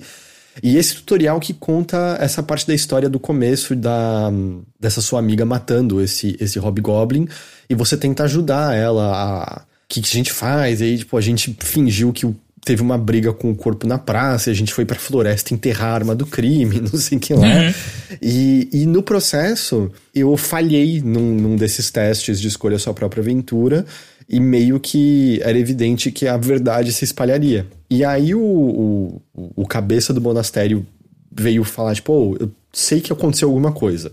Me fala. E eu comecei mentindo, tipo, dizendo: Ah, eu matei o cara. Aí ele. Isso é a verdade? Aí eu fiquei meio assim, eu botei, não, falar a verdade. Aí o Ruff fala, então, na verdade, não, mas eu tô fazendo isso para proteger alguém. E eu achei muito foda que ele vira e fala, então, você agora é aceito no nosso monastério. você fica, pera, mas como assim? Tá eu fiz a maior merda que você disse para nunca ninguém fazer. Ele falou, é, mas você acabou de aceitar o pecado de outra pessoa para si e carregar esse peso. Assim, você fez o que a gente nesse monastério faz pelas outras pessoas. Eu, porra, da hora, gostei, sabe? Gostei desse uhum. caminho. Eu presumo que, independente do que você escolha, esse é o caminho tracejado, porque esses são os eventos maiores, mas eu achei que ele se moldou de uma maneira legal ao que eu escolhi, parecia o que eu tava pensando um personagem ali de fato, naquele momento, de que sem querer chega nesse caminho de, dessa galera do monastério e entende o que, que é o, o peso de, dessa responsabilidade? Pode crer. É, que eu ia perguntar, na verdade, se você, se você chegou a jogar, que eu comentei aqui no podcast já, um jogo chamado Rogue Lords. Não. Ele é um deck builder também, que tem história. E, e só para deixar de uma maneira bem rápida, assim, por cima, você joga com os vilões, né? Então, o primeiro personagem que você abre é o Drácula, depois você pode jogar com a Lilith. E, Acho que eu lembro de você mencionando isso. É, e é, eu tô achando interessante porque a, a, a, essa estrutura que você tá contando do Rough Gunner tá me lembrando bastante o Rogue Lords, porque é, é, exatamente igual. Tipo, você tem um, um, campeão. A diferença é que no Rogue Lords você pode escolher qual campeão inicial que você joga. Não é sempre o mesmo. Mas depois com esse campeão você vai passar. Você monta o seu, o seu deck, vai alterando. E você tem. E, e o, o, cada campeão no Rogue Lords tem um. Tem do, dois arquétipos, mais ou menos. Dois arquétipos diferentes que você pode é, focar. E, além disso, você também tem companheiros que você vai vai colocando na sua party, que tem os seus próprios decks também, e também no Rogue Lords tem toda essa parte de história, de eventos hum. que vão aparecendo aleatórios durante a sua partida, e cada um você tem que. É, tem alguns testes, outros são só apenas história mesmo, para deixar um pouco mais colorido o negócio, e cada coisa que você faz impacta diretamente no seu, na sua, no seu jogo, né? Desde perdi vida até ganhei carta, ou então abri um caminho diferente. É, e eu tô achando legal, porque, cara, eu gostei muito de Rogue Lords. Uh, e é um jogo bebê dessa fonte aí me parece super interessante. Cara, tá, tá muito bom, tá muito bom mesmo. É, e eu, eu realmente acho assim, se, se você também tiver na pegada de, ah, eu só ligo mais pras cartas. Dá pra meio focar mais na parte das cartas mesmo e, e não ligar tanto pra, pra história, assim. Você pode. Uhum. Mas eu acho que. Não, não vou dizer que estou completamente enamorado pelo mundo de fantasia, não tenho uma ligação com, com RPG, dado que eu nem sabia, né, até 20 minutos que era originário do, do RPG deles. Eu, eu tinha visto pouquíssimas coisas do, do jogo antes e eu tô. Eu curti bastante, assim. Foi um também que eu tava jogando um pouquinho antes da gente gravar. Eu também só parei porque precisava parar, porque eu queria jogar mais, sabe? Eu tava, ok, deixa eu, deixa eu continuar essa run aqui, será que eu consigo melhor que antes e tal? É, porque ele ainda é baseado nisso, sabe? Eu acho que você ainda vai morrer, vai tentar de novo. E, e aí, além de você entender melhor, sei lá, mecânicas e tudo mais, é aquele tipo de aprendizado que faz parte desse tipo de jogo, em que você entende que tipo de habilidades cada inimigo tem, porque isso já tá variando bastante desde o começo. Inimigos que têm aquela esquiva maldita que eles sempre escapam do primeiro ataque que você dá neles, a não ser que seja um ataque mágico, o ataque mágico acerta. Tem inimigos que você encontra, são uns lagartos, que quanto mais você bate neles, mais eles ativam regeneração. Filha puta. É, é, sim, sim, bastante. Então você vai aprendendo esse tipo de coisa e entendendo melhor o, o que, que uhum. você pode enfrentar, como é que tá seu baralho, o que, que faz sentido. Além daquilo que eu, eu sinto que é uma das coisas mais importantes nesse tipo de jogo e demora umas rodadas para você sacar, e eu sou especialmente ruim nisso, que é entender qual é o tamanho de baralho ideal, né? O que, que é um baralho muito ah, grande, o que, que é um baralho ah. muito pequeno e tal. Eu sinto que a primeira, a primeira run desses jogos é sempre que sim, eu quero comprar uma nova carta. Me todos. essa carta. Me dá, pode me dar, pode me dar. Eventualmente, é. por que, que faz três rodadas que só vem defesa e nenhum ataque? é, porque você tá carregando Foda. carta demais e não pensou no que, não pensou nelas, né? Eu, eu quero jogar mais, com certeza. Talvez. É, eu acho que você vai gostar. Real, real, eu acho que você, você vai curtir. Porque eu acho que é bem o tipo de jogo que você gosta e eu acho que é, uma, é um bem feito do tipo de jogo que você gosta. Da hora. É, eu acho que a única coisa que eu tô. que eu fico me perguntando, porque no Rogue Lords, por exemplo, que eu joguei bastante, a parte narrativa, uma hora começou a me dar ficar meio de saco cheio, sabe? Tipo, putz, eu já sei, eu já sei qual que é essa historinha, sabe? Tipo, você chegava no encontro no monastério, aí, ah, você quer. Uh, era sempre, tipo, as três mesmas possibilidades, né? Você quer encantar a galera, você quer matar a galera, você quer sair daqui, sabe? E aí, tipo, da quarta vez você passa por ali e fica meio. Ah, tá bom, tá bom, é, não sei. Mas, tipo, sei lá, pra mim, até do Monster Train, quando eu é, caía naqueles lugares de, de narrativa. Uhum. É, eu pulo a história inteira e tá. Quais sim, são as opções? Sim, sim. É botar a carta ali depois que você já viu algumas vezes, você já viu algumas é. vezes, né? Não tem muito. Acho que isso faz parte, mas você cons... quando eu digo que tem narrativa, o máximo que você vai ter é assim, quando o escrito é uma ou duas páginas de texto e os personagens falando coisas rápidas, tá? Não, não é. Não é disco Elysium. Você, você vai. É, a maior parte do que você faz ainda é usar as cartas, tá? Não, não se preocupe. Você vai passar muito mais tempo lutando e muitas vezes só várias batalhas seguidas, até porque quando você tem lá o número de eventos no mapa, pelo que eu pude perceber, perceber e isso tem se mantido uma constante, você nunca vai poder fazer todos os eventos. Você vai escolher alguns deles e eventualmente ele anula aqueles eventos que tem e põe novos, entendeu? Que é meio. Tá aqui meio que o próximo nível de, de evento, mais ou menos. Então você também acaba escolhendo de acho que eu não quero escolher a própria aventura, acho que eu só quero lutar. Você pode, vai fundo, uhum. por que não? Eu acho que é uma escolha viável também, apesar de que talvez também mais perigosa, né? Porque às vezes você pode ter um benefício naquele outro, mas também nada impede você pular o texto no outro e só ver as opções. É, acho que acho que funciona assim. Então eu tô, eu tô gostando bastante. Eu não sei quanto que ele está custando nas plataformas. No Steam, estamos falando de. Estamos falando de R$ 55,99, 56 reais. Mas eu acho que tem. Tem desconto na nuvem também, para você usar o nosso código lá, hein? 14% de desconto na, na nuvem, então de R$ 55,99 da na Steam. Se você usar o nosso link na nuvem, você vai pagar R$ 47,99. Olha aí. Aparentemente, se você comprar pela nuvem, tem uma skin exclusiva também, é isso? É o que o pessoal é? tá dizendo. É. Mas ó, fiquei sem bolo também falou, é 55 na Steam, né? E, bom, no caso, se você vai pegar na Steam, não tem por que não pegar na nuvem, certo? Não faz Exato. Não, não tem motivo. É, 140 no PlayStation 5 e 75 no Xbox. Ah, esse 140. Tipo, 75 ainda, sabe, parece um preço ok, 140, uff. É, confirmando aqui, tem um bônus de pré-venda de fato na nuvem, só que não ficou exatamente claro o que, que é que o. qual é o bônus. Mas tem. Você sorteou, não sorteou um, um Roof Gunner? Sorteei um e quem ganhou, sabe quem ganhou? Hum. Marco Rigobelli. E aí é nepotismo. Nepotismo. É... Não tem que fazer. Porque, pra quem não sabe, se você apoia com 6 reais ou mais nossas campanhas, a gente faz sorteios de jogos no, no, no grupo do Discord e tudo mais. E o Gunner foi um dos sorteados recentemente. E a gente tem até conseguido fazer mais sorteios desses justamente Mentira, não foi o Marco. Não foi o Marco. Não foi, não foi. Se você ouviu, fica triste, Marco. O Marco ganhou outra coisa. Ele ganhou, mas ele ganhou é. outro jogo. Ó, hoje a gente sorteou, ó, só pra, só pra deixar na, na cabeça da galera, hoje o que a gente sorteou? A gente sorteou Rough Gunner, a gente sorteou Batman Arkham Collection, que são os três Batmans da Rocksteady. A gente sorteou The Bookwalker, Thief of Tales. Você jogou já esse Bookwalker, uhum, certo? É um bom jogo, é um bom jogo, é. Uh, e esse foi o que o Rigobert ganhou. A gente também uh, sorteou Dying Light The Following Enhanced Edition, que é o Dying Light o primeiro com um monte de DLC acoplado junto com esse Enhanced Edition, ou seja, é o, é o, Dying, é o primeiro Dying Light com um monte de melhorias para, enfim, para o jogo ficar mais atualizado.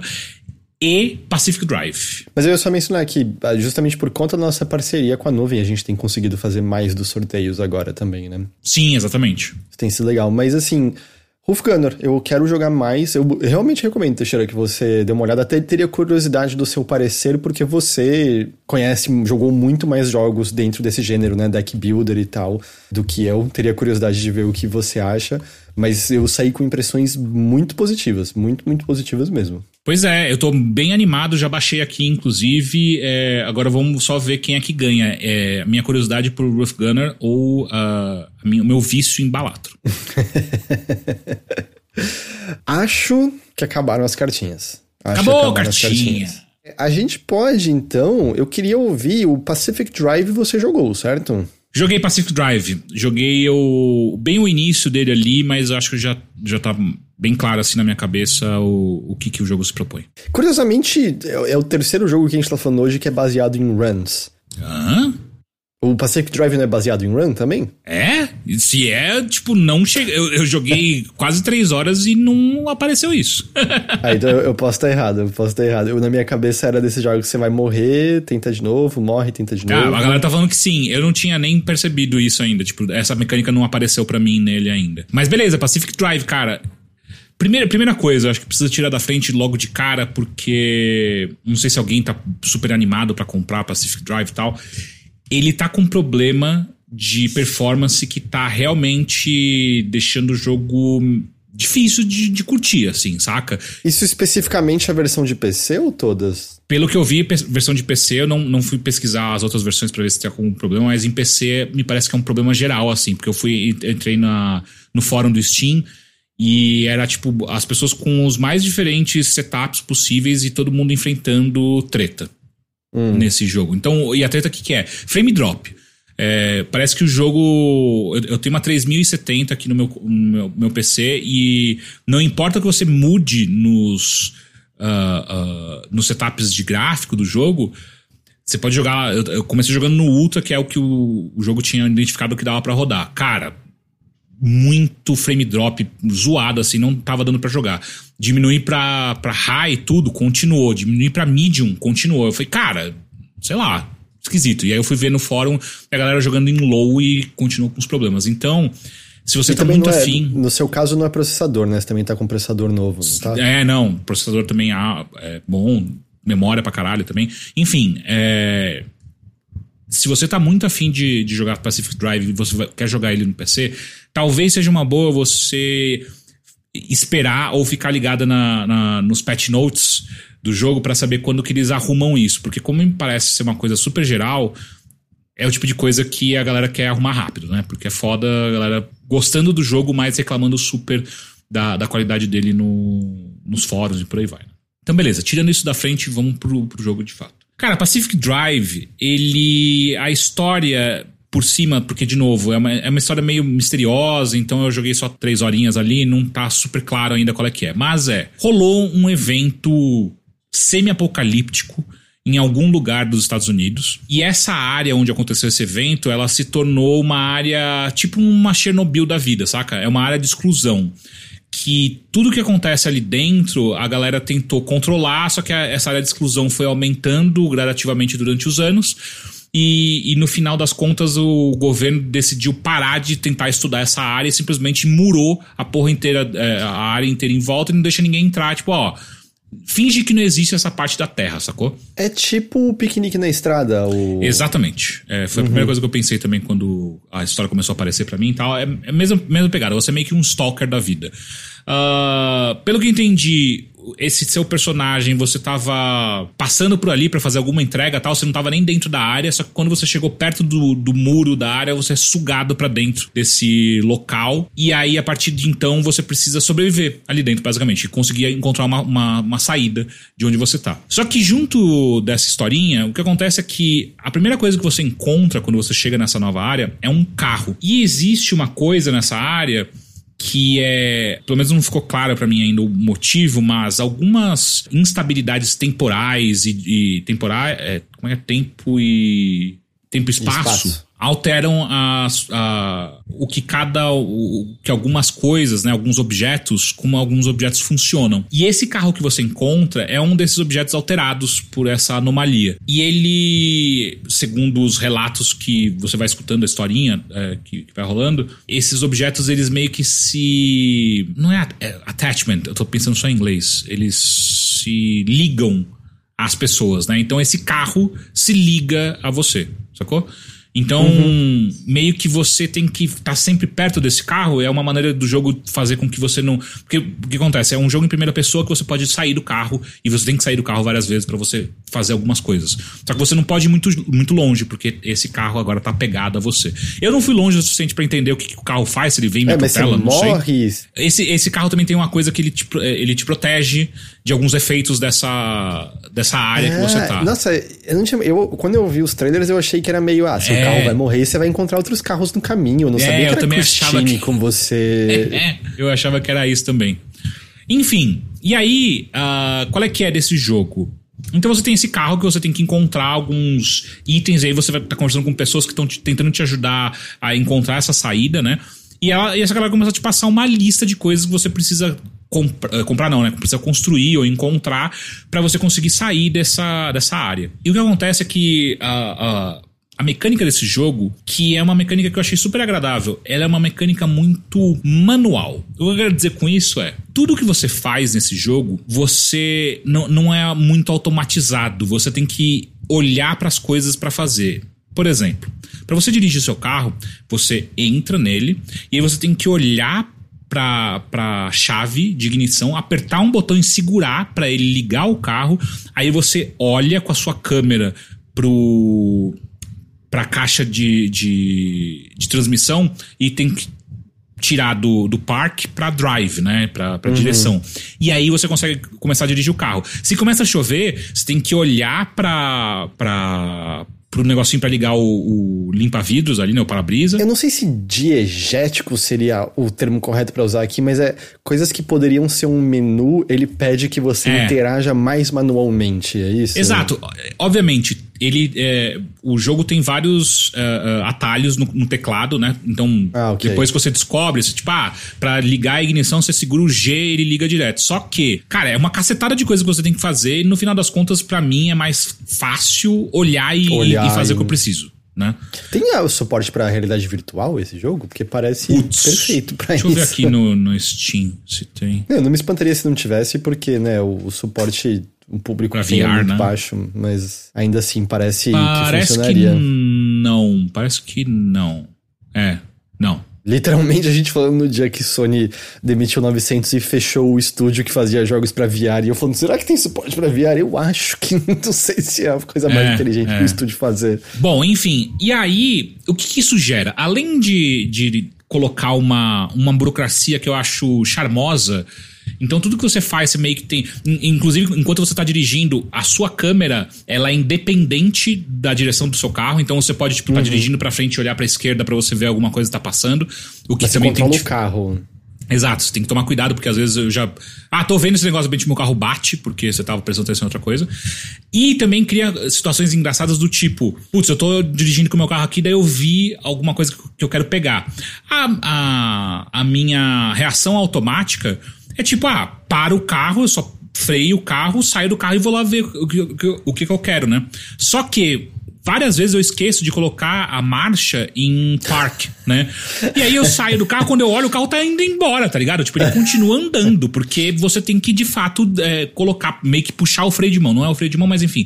Você tem que fazer uhum. os negócios, sacou? Se você deixa o carro ligado e você vai fazer outras coisas é, em volta do carro e você não volta, se demora para voltar, vai drenar a, a, bateria do carro, por exemplo, deixa com, a, com, a, com, o farol ligado, sacou? O Luiz falou: o mais triste é que aconteceu hoje com o meu carro destruiu meu portão. Aí, ó, tá vendo? Então, tipo, mas, esse jogo. Não, ele... mas, não, mas eu acho que é na vida real isso, né? Ah, caralho, porra! Eu acho que é Uma merda. Uma merda. É, então esse jogo ele fica é, é, pedindo para que você fique o tempo inteiro meio que lembrando dessas coisas para você não esquecer. Por exemplo, uma coisa que eu esqueço direto. Logo no início do jogo você, você começa a instalar umas coisas no seu porta-malas, né? Porque é uma, o seu carro é uma, uma caravan, né? Uma, aqueles carros banheirona, banheironas grandes dos Estados Unidos, né? E aí o porta-malas é super grande. Então você instala algumas coisas ali, tipo uh, uma, uma um, como se fosse uma mesa para você conseguir construir coisas, porque é um jogo que é muito sobre construção de, de itens e por aí vai. Cara, quantidade de vezes que eu paro o carro, vou lá no meu porta-mala para construir alguma coisa tal, volto e vou embora, e aí depois eu, um, passa alguma coisa ou eu bato e descubro que eu destruí a, o porta-malas porque tava aberto, eu esqueci de fechar. Você tem que fechar as portas do carro, tá ligado?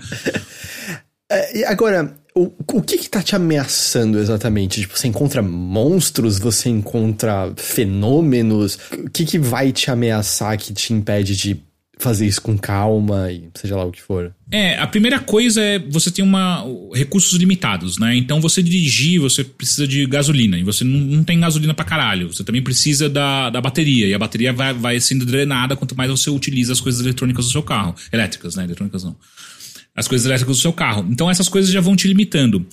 Inimigo, até agora eu não encontrei nenhum inimigo que me dá um dano direto. O que eu encontrei são uns drones que eles ficam vagando por algumas regiões ali da, da área que você tá. E eles soltam como se fosse um imã no seu carro, se, se eles passam por perto de você, e arrasta o seu carro para alguma outra área bizarra. E aí joga o seu carro. E enquanto eles vão te arrastando e, e eles arrastam rápido, seu carro vai batendo nas coisas. E isso destrói o seu carro, sacou? Hum. Então. É mais que a sua vida é seu carro, mais do que qualquer coisa. Sim e não, porque você também tem a sua própria vida. Por quê? Tá. Tem alguns danos que você pode sofrer da, da no, no próprio ambiente. Tipo, cerca, cerca eletrificada, sacou? Se você passa em cima de uma dessas, você vai tomar dano e você pode morrer. Então você tem que ficar ligado com a sua vida, mas também com a vida do seu carro. E assim, todas as partes, meio que toda, todas não, né? Mas boa parte do seu carro sofre dano é, é, é, unitário, né? O que eu quero dizer com isso é o seu farol direito pode destruir, o seu farol esquerdo não. Pode, uhum. estar destruído e o seu farol esquerdo não. Então você tem que tomar conta do seu farol direito especificamente. Então, cada uma das rodas do seu carro também. Você pode furar a, a roda é, é, frontal direita, tá ligado? E aí não é um HP geral, onde Exatamente. rola o impacto é onde rola o dano. É, e, e, e, é bem, bem minucioso, assim, sabe? Tipo, não é peça a peça exatamente, só que também é bastante coisa do tipo, tem uh, painéis é, da lataria do seu carro, frontais, painéis na traseira, tem o, o para-choque da frente, o da trás, sabe? Tipo, todas essas coisas você tem que trocar, você tem que é, é, é encontrar itens na sua, no seu ambiente para você arrumar, consertar esses negócios ou comprar. Você consegue também criar umas é como se fosse uma massa. E aí tem a, a, é, é, essas liberdades que esse jogo toma, né? Que eu acho super divertida.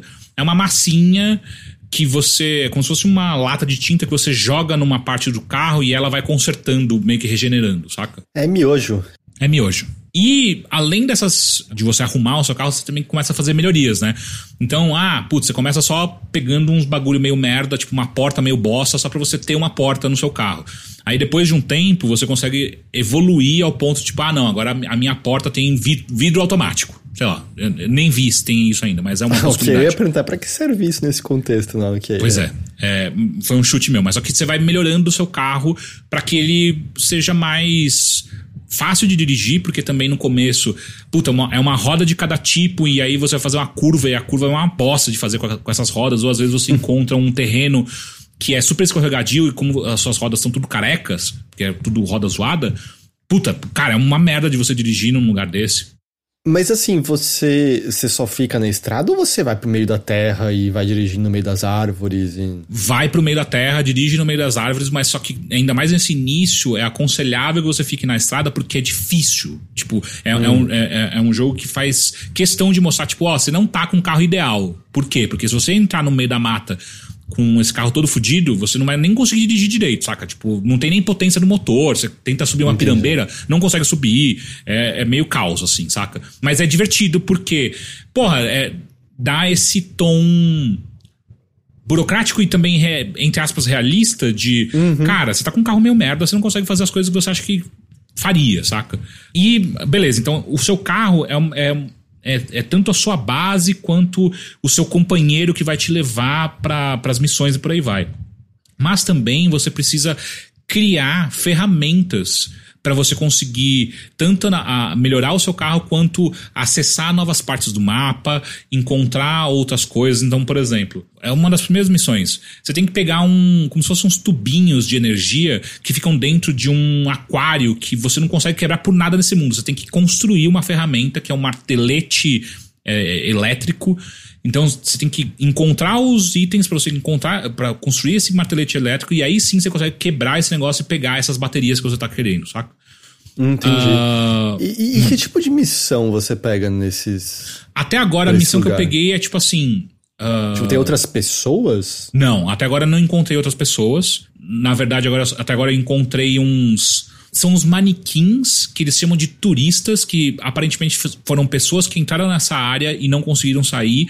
E aí a maneira que a área consumiu eles é que transformou eles em uns manequins que explodem se você passa com o carro por cima deles e destrói o seu carro. Uh, então até agora só isso que eu encontrei. Não encontrei outros inimigos nem nada.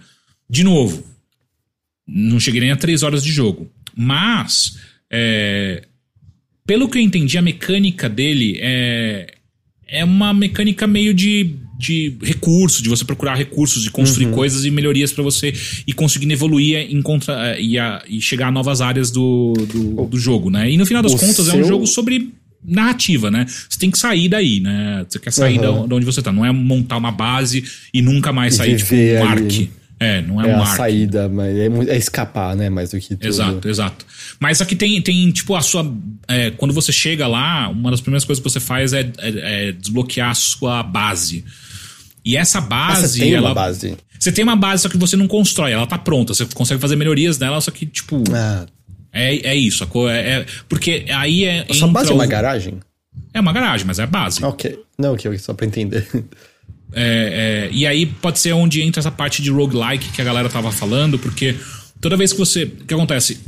Nessa área de exclusão, né, que você tá, por conta dessas anormalidades espaço-tempo, você nunca. To, os locais físicos que, que tem à sua volta, eles estão o tempo inteiro mudando. Então é uma, uma justificativa para tipo, ah, não, não importa se você já foi ali, se você voltar, não vai ser o mesmo lugar, sacou? E aí, quando você faz a. Você chega numa nova. Então, não é um mundo aberto, né? Então você vai para partes específicas do mapa e você executa as missões que você tem naquela parte específica. É, é uma parte grande, tá? Mas não é mundo aberto. E aí, quando você termina uh, de fazer as missões que você precisa ali, você quer voltar para sua base, né? E para voltar, você tem que encontrar um, uma âncora, uma âncora elétrica que eles chamam lá, que você coloca no seu navegador e aí ele te consegue te te levar de volta para sua base. Só que quando você consegue pegar essas âncoras, vira meio que uma loucura do tipo um battleground da vida que vai fechando o mapa. É como se a, se a área de exclusão fosse destruindo tudo à sua volta e você tem que chegar até um ponto específico do mapa para você conseguir fugir da área, saca? Tipo, é divertido. Porque daí, tipo, começa uma putaria no mapa à sua volta, saca? E você tem tempo para fazer. Uh, cara, mas no final das contas, é, eu preciso jogar mais, né? Pra, inclusive, é, essa parte de mecânica de roguelike para mim nem tava muito clara. Uh, então eu preciso é, jogar mais pra sacar qual é que é. Mas eu tô achando super divertido essa coisa. Eu gostei que você colocou diegético. Não acho que é diegético, mas enfim, é um próximo. Essa coisa de você mexer, né, diretamente é. nas Puta, coisas. Puta, cara, eu tô achando super divertido. E, e, eu, e olha que eu não sou o tipo de pessoa que gosta de jogos de recurso, de coletar recursos, esse tipo de coisa. Mas esse aqui, a maneira que eles estão fazendo, ainda mais é, esse mistério de onde você tá e essa essa referência de piquenique na estrada, putz, é, ou até mesmo é, é, como é que chama aquele é, livro que eu gosto muito e virou um filme com a Natalie Portman, o ah, o Aniquilação. Aniquilação. Ele lembra um pouco a Aniquilação também, algumas coisas, então acho que a temática desse jogo é o suficiente para me segurar, mesmo que a mecânica não seja o tipo de mecânica que eu curta. Sei. Uh... E aí imagina que você acaba criando uma relação com o carro mais forte Sim, por ah, disso. Porra, fosse... Eu já, já, tipo, cara, quantas vezes eu, eu vi o meu carro, eu, eu saí do meu carro, daí ele continua andando, e ele nem que ele estivesse andando pra alguma, alguma ribanceira, fosse ser destruído, não. Mas só dele ficar longe, tipo, não pode ficar longe de mim, cara. Que porra é essa? Eu já tô pegando carinho pelo carro, saca? Porque é um carro todo fudido, todo batido, mas que é, tá o tempo inteiro te ajudando no meio dessa putaria que você tá, sabe? Sei lá, tô achando legal. Pô, é, eu tô curioso para jogar Pacific Drive. É, eu só tô agora meio assim de saber que essa performance no PC, pelo menos, é. não tá tão legal assim. Eu vi gente reclamando que, tipo, é, pessoas com. Ah, eu tenho uma 4070, 4090 aqui, o bagulho tá dando frame drop. Eu falei, cacete, então realmente não é meu PC, saca? Então tem que ficar ligeiro aí. Eu tinha visto algumas pessoas só também não muito felizes com o fato de que para você poder salvar assim o seu progresso é um bom tempo de jogo, é coisa de ter que jogar uma hora pelo menos. Eu vi umas pessoas comentando. É, porque essa primeira hora é meio que o tutorialzão, assim. É ele te mostrando como que funcionam algumas mecânicas tal, mas. E é o tempo de você chegar até essa garagem. E agora faz mais sentido também, pensando quando comentaram essa, essa parte de roguelike, faz sentido, porque enquanto você tá na missão, é como se você estivesse numa run, né? Numa run, então, é. Você não vai conseguir salvar no meio da run, né? Então você tem que voltar para sua base. Uh, então faz sentido essa primeira, esse primeiro save point ser meio merda por conta disso. É, eu tinha visto mais especificamente pessoas que, por exemplo, ah, tem crianças em casa e coisas assim, é. que estavam amando, mas percebendo, puta, não existe realidade na qual eu consigo jogar tanto tempo seguido assim para salvar alguma coisa do que eu fiz. É, exato, é, é, é, esse tipo de pessoa vai ter um vai ter problema com esse jogo, de fato. Não sei muito como contornar isso. É, às vezes se tiver só uma função de suspender e retomar, sabe, não ah, um não, save. Sim, isso, é, eu sei que isso o, dá. eu digo eu não sei arrumar, agora o desenvolvedor com, certeza tá, consegue. Tá. Não, tá. Entendi, Pacific Drive. É, eu vou, eu quero jogar, eu vou ver se eu consigo. Tá da hora, é, joga um pouquinho, mesmo que seja numa. É, é, jogar numa qualidade menor, se não estiver rodando, só pra você ver qual é que é, porque eu tô achando, cara, a ambientação é super legal, eu gostei de como eles. É, as escolhas que fizeram de mecânica para esse jogo, pô, eu tô achando. Ah, e, e também ele, ele, eu acho que foram inteligentes com algumas, com algumas coisas que a gente tá acostumado a ser um problema pra gente em jogos desse tipo, por exemplo o seu inventário tem um espaço bem limitado, né? E aí, então, na, no porta-malas do seu carro, você tem uma. como se fosse um, um, um é um porta-mala mesmo, né? Inventário maior. Então você pode pegar algumas coisas que você tá fora do carro e levar até o porta-mala para você guardar lá. Só que na hora de você for que você vai construir alguma coisa, eu já fiquei, puta, vai ser um saco, né? Porque daí eu preciso tirar do porta-mala, colocar no meu inventário e aí posso fazer a construção. E o jogo não precisa disso. Tipo, cara, se você hum. tem esse item, você tem esse item. Não importa se ele tá no, seu, no, no, no porta-mala, onde tá tal. E isso é o tipo de coisa que parece um detalhe muito besta, só que, putz, facilita tanto e. e... É, ia ser uma dor de cabeça meio chata, Porra, burocrática. mano, né, ia ser um saco, sabe? Até entendo, assim, se houver um modo realista para quem é. quer essas, todas essas coisas, mas eu também acho que esse é o tipo de coisa que é ficar procurando o que eu tenho e lembrar onde tá, essa parte nunca é particularmente interessante, eu acho. E uma coisa que eu achei que esse jogo é, mandou super bem é, é uma. A vibe dele quando você não tá. Não tem nenhum robô escroto te puxando de um lado pro outro, é muito. É bem tranquilo, assim, na real, porque é você e o seu carro dirigindo numa, num, num, numa cidade, meio que uma cidade abandonada, né? Porque é gigante o lugar, né? Porque eu achava que era de terror quando eles mostraram a primeira vez. Cara, tem umas horas que. Porque você escuta um monte de barulho que às vezes você não sabe o que tá acontecendo. Mas, de maneira geral, eu achei que é meio tranquilo. E aí, uma coisa que é super gostosa é que é, você tá dirigindo, daí começa a chover. Aí você tem que uhum. olhar para baixo, ligar o, o limpa-vidros ali. liga, o- daí você olha pro outro lado, liga o farol, e aí o que você faz? Em cima, como se fosse na aquela lâmpada que tem em cima do carro assim, é onde tá o seu rádio. E aí você olha pra cima e liga o rádiozinho, e fica tocando umas musiquinhas gostosas, e você tá tipo dirigindo num lugar abandonado, com chuva caindo e uma musiquinha da hora, sabe? Tipo, porra, mó, mó vibe gostosa, sabe? Onde fica aquela luz em cima que quando você liga, quando criança, seu pai olha pra trás e fala: Vai É. morrer se deixar essa porra ligar. Desliga agora, desliga agora. Caralho, meu pai tinha um ódio mortal dessa luz, Nossa, eu caralho. não sei porque, assim, de fato, atrapalha um pouco pra enxergar, mas É. acho que todo mundo tem essa experiência comum. Todo mundo, muitas pessoas têm essa experiência É. comum que é você ligava por alguma coisa pra desliga essa bosta. Você quer morrer? Meu pai, meu pai já mandou uma dessa. Você parar." quer morrer?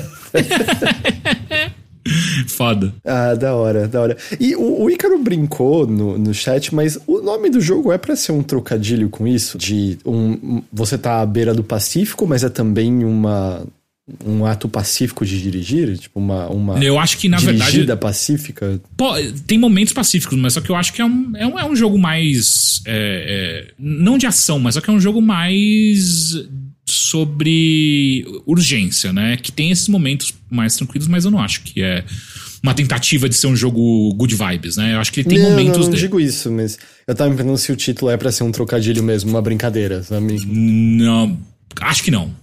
Não, ok. Acho Ok. que não. Pacific Drive, então, ele tá disponível pra o quê? Ele está, obviamente, pra PC, mas ele também tá, saiu pra consoles. Deixa eu só confirmar quais que ele saiu. É, ele saiu só pra PS5 e PC. Ah, nem saiu pra Series, caramba. Não, só PS5 e PC. Ah, acho que esse deve ser um que a gente deve voltar pra falar mais no ah, futuro. com né? certeza. Tipo, eu quero jogar mais, inclusive entender melhor como que funciona essa questão de roguelike, porque é esquisito até pra mim, sabe? O que, que você perde, o que, que mantém, né? É que você é bom demais e não teve nenhuma run até agora encerrada. é, não morri. Aí- É só isso, não morri até agora, então não sei. Falo, quando o cara é pro, o cara é pro, né? Não tem jeito. É- Na direção eu sou foda, não nego. Perguntar, você conseguiu jogar mais Frog? Não joguei mais Frog, cara. Eu, eu não quero me estender sobre ele, porque a gente falou bastante na semana passada, né? Mas o jogo brasileiro, do Thiago, do Sapinho que Pula, eu terminei. Eu queria só mencionar duas coisas. Um, tudo indica a habilidade da espada voltar é realmente só uma habilidade que você pega, não é algo que a gente não sabia fazer. Porque eu peguei uma habilidade que era especificamente quando você acerta um alvo, ela volta imediatamente pra sua mão. Eu acho que devia ser isso que você estava vendo naquele vídeo. É, é, é, é. E eu terminei porque eu, sem querer, consegui uma build muito roubada. Mas muito roubada. Sério, É, eu queria poder dizer que eu né, estrategizei, do grego estrategi, mas não, eu só dei sorte mesmo. Porque o que aconteceu? Eu peguei o lance que quando você apanha, cria uma cronosfera ao seu redor. Aí eu peguei também o lance que a cronosfera é infinita enquanto você estiver dentro dela. E aí eu também peguei um que você não toma dano dentro da cronosfera e um que a sua espada não é afetada pela cronosfera. Caralho! Eu essencialmente era imortal dentro da bolha de tempo e podia ficar arremessando minha espada pra fora, matando as coisas ao redor da bolha. Tudo bem, nas salas com inimigos normais nem sempre funcionava porque eles estão longe, mas aí quando eu apanhava, eu criava outra bolha. E eu descobri uma outra coisa desse jogo que eu acho que isso pode ajudar bastante. Um que você estava 100% correto, jogar no mouse e teclado é muito, muito mais preciso, muito, muito melhor, faz muita diferença. Mas Pra quem ouviu, deve lembrar que tem a questão que você tem que fazer um combo de vezes 5 e aí o próximo bicho que você mata vai deixar cair uma vida. Aham. O que eu não tinha atinado, Teixeira, é que se você mata inimigos que estão presos na sua bolha de tempo da cronosfera, Hum. Eles só morrem quando a bolha é desfeita. Hum. Então o combo só conta quando a bolha acaba. Hum. Então você pode prender, por exemplo, 3, 4 bichos na bolha e matar todos. Quando a bolha acabar, você já tem um combo vezes 4 automático. Ah, então você quer usar essa bolha o tempo inteiro. Que Você porra é essa? Eu tava usar- segurando o tempo inteiro essa merda. Se você usar de maneira estratégica congelar vários inimigos, você vai ter muito mais facilidade. Pra você ter noção, no, no quarto mundo tem um bicho que gera outros inimigos, que pode ser um grande problema. Exceto que por conta da minha bolha de tempo, eu conseguia fazer multiplicador de combo à vontade, e quando você chega no vezes 10, todo outro inimigo que você mata, até onde eu pude perceber, é, deixa cair vida. Caralho! Então eu farmava vida. Eu farmava vida no último mundo com a minha bolha de imortalidade ao meu redor. Que pariu, mano. É, então fica a dica: use a bolha, use a cronosfera. Eu, eu consegui duas melhorias permanentes que foram dois pontos de vidas adicionais. Não consegui ainda a segunda espada, não consegui outras coisas assim. Aquelas melhorias que, que são meio que um puzzle pra fazer? Isso, é, é eu consegui dois pontos de vida definitivos a mais. Foi o, foi o que eu consegui naquelas melhorias. Tem mais coisa para fazer depois que você termina. Mudam algumas das, das coisas que você pode encontrar. Não vou fingir que, né, que tem uma campanha inteiramente diferente. Não, mas tem outra variação ainda do que fazer depois que você termina. Mas por agora eu tô satisfeito, sabe? Eu queria partir para outros jo jogos. Pô, For Rogue, Rogue, eu continuo com a recomendação que a gente fez na semana passada. Jogão, hein? É, joguem. Muito, muito legal. Da hora. Mas o que eu joguei e eu terminei Jogo, tipo, é um jogo curtinho, assim. Eu, eu fiz live de umas 4 para 5 horas dele e quando eu terminei a live, eu já tava com 74% do jogo. É, acho que foram. É, não, ele, ele é rapidinho. Foram umas. Acho que. Eu preciso ver no Steam exatamente quanto que é, ele diz, mas deve ter sido umas 6 horas para fazer 100% dele. É o Arzet and the Jewels of Faramor. E o que, que é esse jogo? Ele é, ele é uma coisa muito curiosa. Muitas pessoas devem ter a mesma perspectiva que eu, que é saber dos Zeldas de CDI, Uhum. mas nunca ter jogado os, os Zeldas de CDI. Porque são jogos que vivem na infâmia por serem ruins, mas, tipo, jogo ruim, tem uns montes, né? Quantos jogos. Porra! Bom, não são. Mas digo assim, se você pegar na época, eu ia falar, quantos jogos ruins não saíram, sei lá, pro 3DO ou pro Jaguar? Na real, não muitos, porque não foram feitos muitos jogos para essas plataformas. Mas o normal é que esses jogos saíram e foram largamente esquecidos, fora curiosidades. O que, que chama a atenção desses jogos de CDI? Chama atenção que eles são jogos da franquia Zelda. Tipo, a Nintendo deixou Uhum. lançar uns Zeldas de. Pra, que a Philips né, lançasse uns Zeldas pra uma plataforma que mal e mal era um console. E, e curiosamente, são os primeiros jogos nos quais você pode controlar a Zelda. Algo que permanece raro até hoje com os jogos feitos pela Nintendo, só dizendo, mas beleza.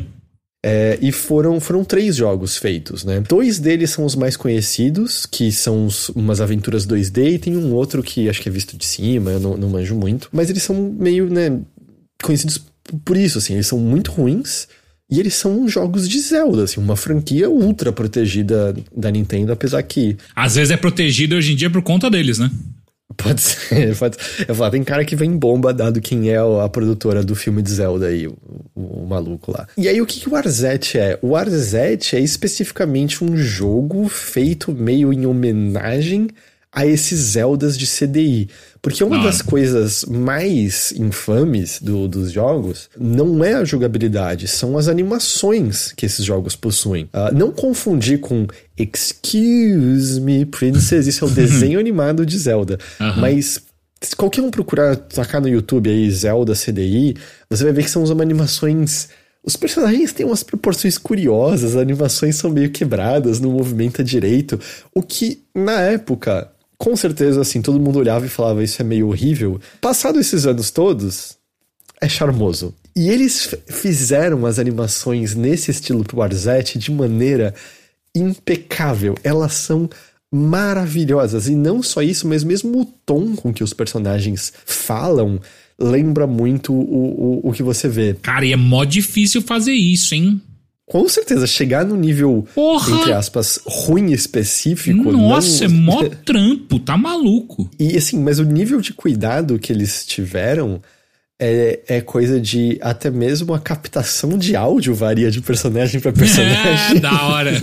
e você consegue ver uns que tem mais eco, uns que estão claramente em outra sala e coisas Puta, assim. eu vou baixar esse jogo agora, meu irmão. E assim, é maravilhoso. Todos os NPCs com quem você conversa, pelo menos a primeira vez, possuem alguma animação fantástica e uns diálogos maravilhosos pra acompanhar. E o jogo tá todo traduzido, todo traduzido. Tem legenda em português, tá? Então tem, tem essa parte, você pode acompanhar em português. Ah, e, ah, e até o, o nome do, do estúdio que fez o jogo é City, né, de semente, City Eye. Entendeu? Entendeu? Entendeu? Não. CDI, CDI. Ah, porra! Caralho! Tá bom, beleza. Boa, boa, mandaram bem. É, tem até o- nos créditos o, o John Lineman da Digital Foundry acreditado como design adicional tal ele trabalhou no jogo ele faz voz de uns personagens eu não reconheci o chat que me ajudou com isso mas tem alguns youtubers tipo o cara do Vine Sauce faz voz de uns personagens e coisas assim Da hora. ah é e um, e um detalhe muito bom a narradora da introdução do jogo é a voz da Zelda nos jogos de CDI Pica demais. É porra, ô, que trampo. Caralho, que jogo trabalhoso. E aí, quando o jogo em si é uma aventura 2D, ah, bate com a espadinha e tudo mais, mas que você adquire uma série de novas habilidades no processo, assim. Eu, eu não quero chamar de Metroidvania, porque eu acho que isso é criar expectativas talvez não, não corretas, mas tem um quê de, sabe? Você vai pegar habilidades que vão te abrir novas passagens nas fases e também vão te tornar mais forte, você vai aumentar o tamanho da sua vida, você vai pegar um escudo e, e coisas assim. É, o Icaro falou, ele tem uma estrutura meio Demon's Crest, ou mesmo o do Odalus, é verdade, o Odalus tem essa estrutura porque você escolhe o estágio é, num mapa e aí dentro do mapa que você anda e faz você pode revisitar. coisas e tal. Pode, pode. Aliás, você tem que, na verdade.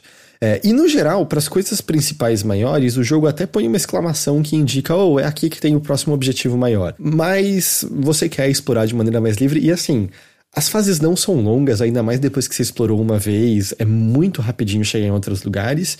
E também, assim, eu morri o tempo todo, mas morrer não tem nenhuma consequência nesse jogo, Ah, porque você não perde nada e você volta do começo da tela e, e é muito tranquilo, muito tranquilo. E, e eu acho que assim, o que tem mais pra ser destacado é definitivamente a parte das animações, apesar de que a trilha sonora feita aos esquemas de jogos nessa época é muito gostosinha.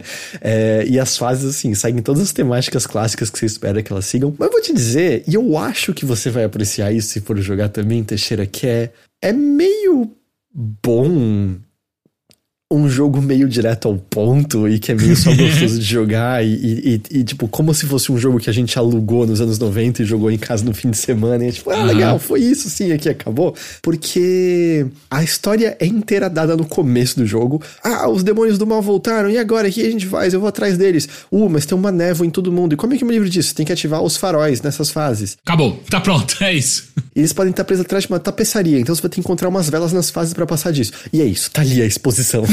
a exposição tá inteira dada no começo do jogo, tem cutscenes depois, mas é, o objetivo tá dado ali. E é isso, vai matar o cara do mal. É, não tem Perfeito. muito além disso. Nossa, E- e meio, exato, às vezes é meio bom um jogo que, se você pular a intro inicial, você nem sabe a história. E tudo bem, você não precisa. O que você sabe é que você é uma personagem com uma espada e que vai dar espadada nos inimigos no caminho.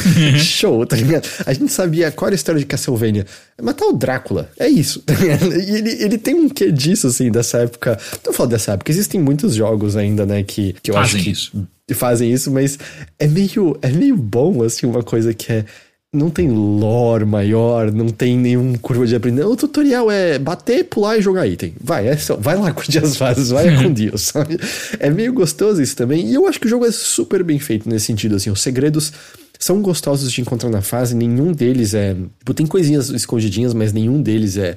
Puta, meu Deus, não vou achar isso nunca. Você não precisa fazer 100% se não quiser. Eu fiz porque tava gostoso e não era trabalhoso nem nada assim. No final, quando você tá pego- pegando todas essas habilidades, você literalmente consegue correr pelas fases sem apanhar e, e voar e coisas assim. Então, hora. não, não, não é muito trabalhoso voltar pra fazer 100%. E eu acho que é, é muito curioso, né? Que é um jogo feito em, em homenagem a algo que, objetivamente, é, é, é ruim, sabe? Tipo, esses jogos só eram largamente lembrados por, meu, olha que fracasso de jogo, e como é que isso é? Mas eu, eu sinto que tem um quê, não encaixa perfeito.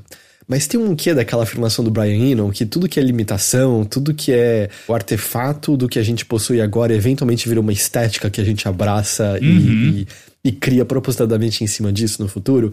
E, e é isso, no fim das contas, é um artefato histórico de uma época específica dos videogames. Eu sei que a galera que fez as animações dos Zeldas de CDI fez para outros jogos. Eu lembro que uma vez eu fiz um vídeo pro Overloader com o Rick de um jogo, eu não lembro se era de PC antigo ou de, era de Amiga, que era um dungeon crawler em primeira pessoa, mas tinha umas animações feitas para esse estúdio e eram umas animações que eu mesmo falei, nossa, são muito charmosas. E o Rick, é a galera que fez o Zelda de CDI, isso daí. mas eu acho que é meio isso, assim, passou passou tempo suficiente que a gente olha para isso com outros olhos. E eu acho que a, até a ideia de ter youtubers nisso faz muito sentido porque eu acho que são jogos que culturalmente cresceram muito por conta do YouTube. Uhum. É, o, o Dave, acho que foi o Dave que mencionou ali, perdão, acho que foi outra pessoa que mencionou. Foi o Demart.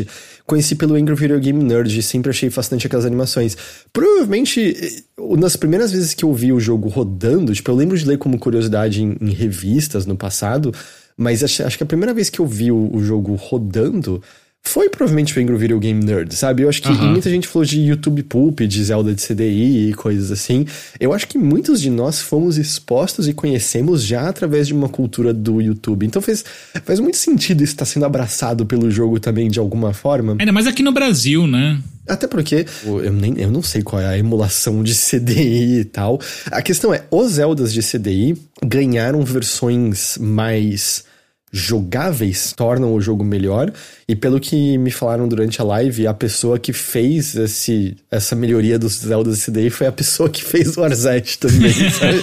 Ela, é, Perfeito. Então, mas é muito fascinante, sabe, essa jornada que até uhum. mesmo videogames essa cultura já tem idade suficiente que até mesmo aquilo que num momento é quase como o cinema trash, sabe, em certa uhum. medida, que é aquilo que era uma limitação e era visto por muitos como escárnio, apesar de que alguns já abraçam ali, eventualmente vira uma estética própria e, e, da mesma maneira como com o cinema, eu acho que videogames têm o risco de você tem como fazer esse ruim aspas, de uma maneira ruim, que fica forçada e sem graça, entende? Uhum. Eu acho que o Arzette tá no ponto certo, porque a, a jogabilidade é boa, é simples, não, não me entendo, sabe? Não é um jogo ultra complexo nem nada, é uma jogabilidade simples, mas é boa. E eu acho que a parte de animações acerta, sem também exagerar na quantidade delas ou do que tá acontecendo ali e tudo mais. Então é, é meio fascinante, assim, que a gente. Eu não, também não acho que o Arzette é o, é o primeiro a fazer isso de maneira nenhuma, sabe? A tá abraçando algo que era uma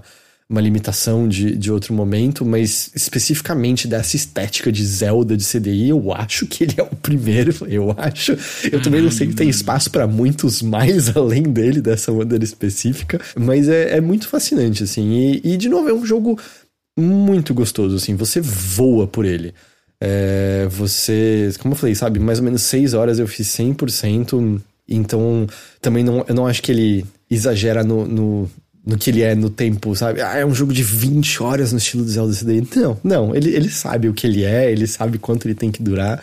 É, então eu é, foi muito gostoso. Eu, eu real recomendo forte assim que as pessoas joguem Arzette, porque eu acho que ele, ele começa como uma curiosidade, mas no fim das contas tem um jogo genuinamente gostoso de ser jogado aqui e que tem animações divertidas constantemente até o fim, e algumas referências até mais específicas ao, ao Zelda CDI e coisas assim, porque pelo que eu me lembro do que eu vi, né, mais uma vez, eu acho que quando você enfrenta o, o chefe final, acho que no Wand of Gamelon, você usa o item para enfrentar o chefe e o chefe fala alguma coisa do tipo: Oh não, você me matou! E puf, ele se desfaz. E, e meio que tem umas lutas nesse jogo que fazem uma referência mais direta a isso, sabe? Tipo, caralho, como vai ser esse confronto? Pluf, ah, morri. e acaba ali. ok, ok, isso foi bom, isso foi bom. Uh, então, Arzet, com dois T's, and the Jewels of Faramor. Ah, é verdade, o Totológico lembrou que o bicho fala, oh, você me matou, e a Zelda responde, good.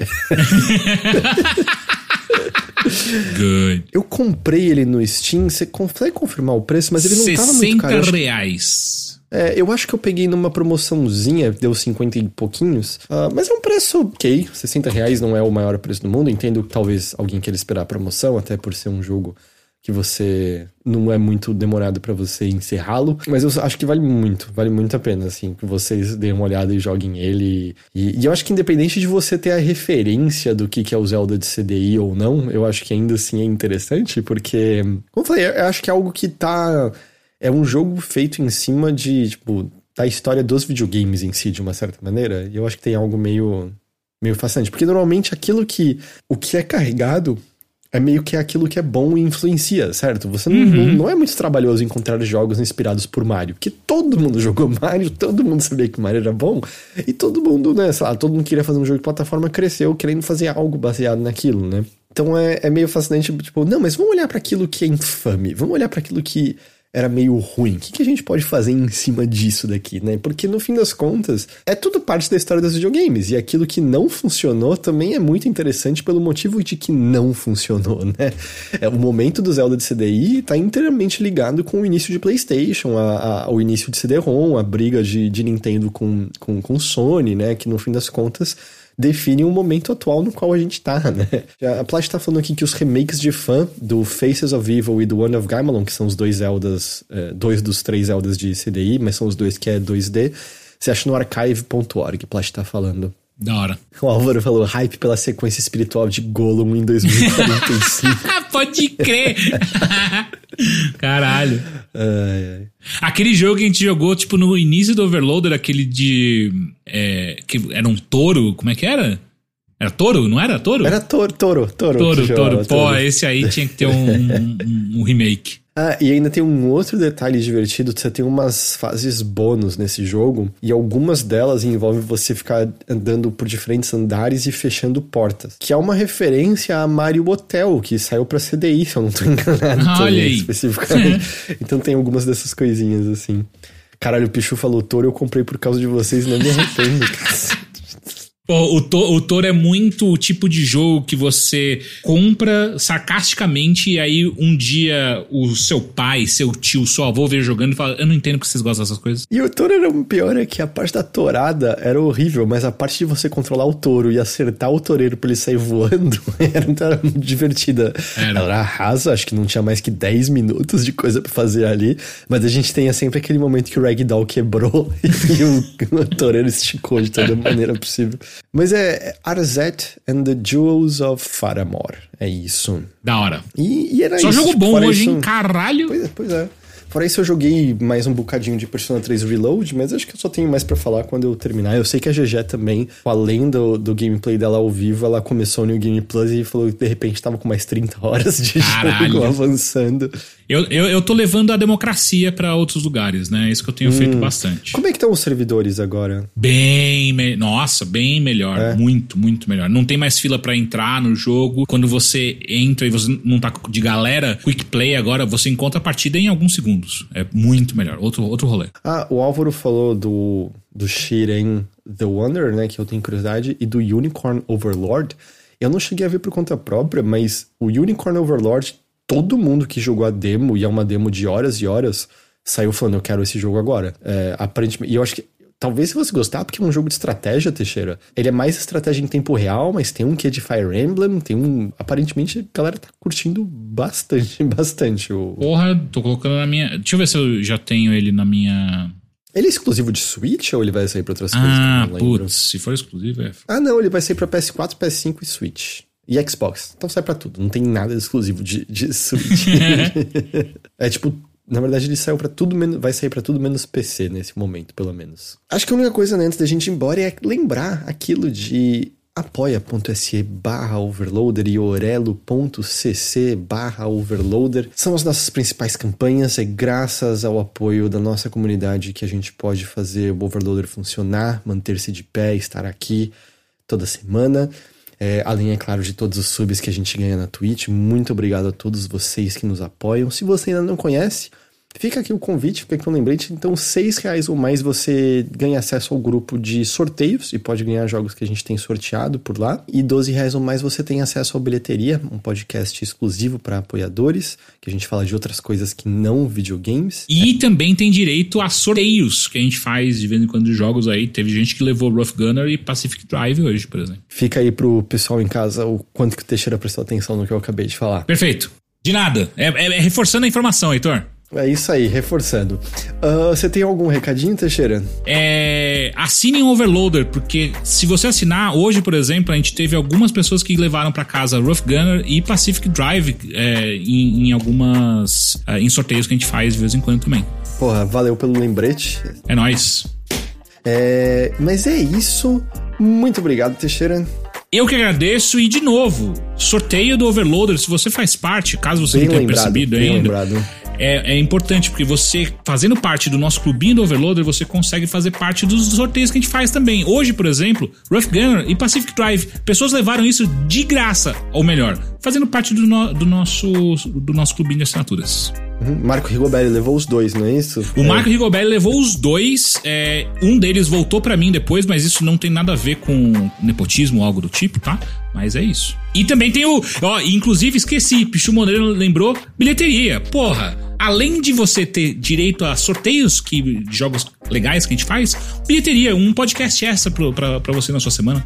O foda é que sendo Teixeira, eu legitimamente já não sei mais o quanto que ele esqueceu, o quanto que ele tá zoando, o quanto que.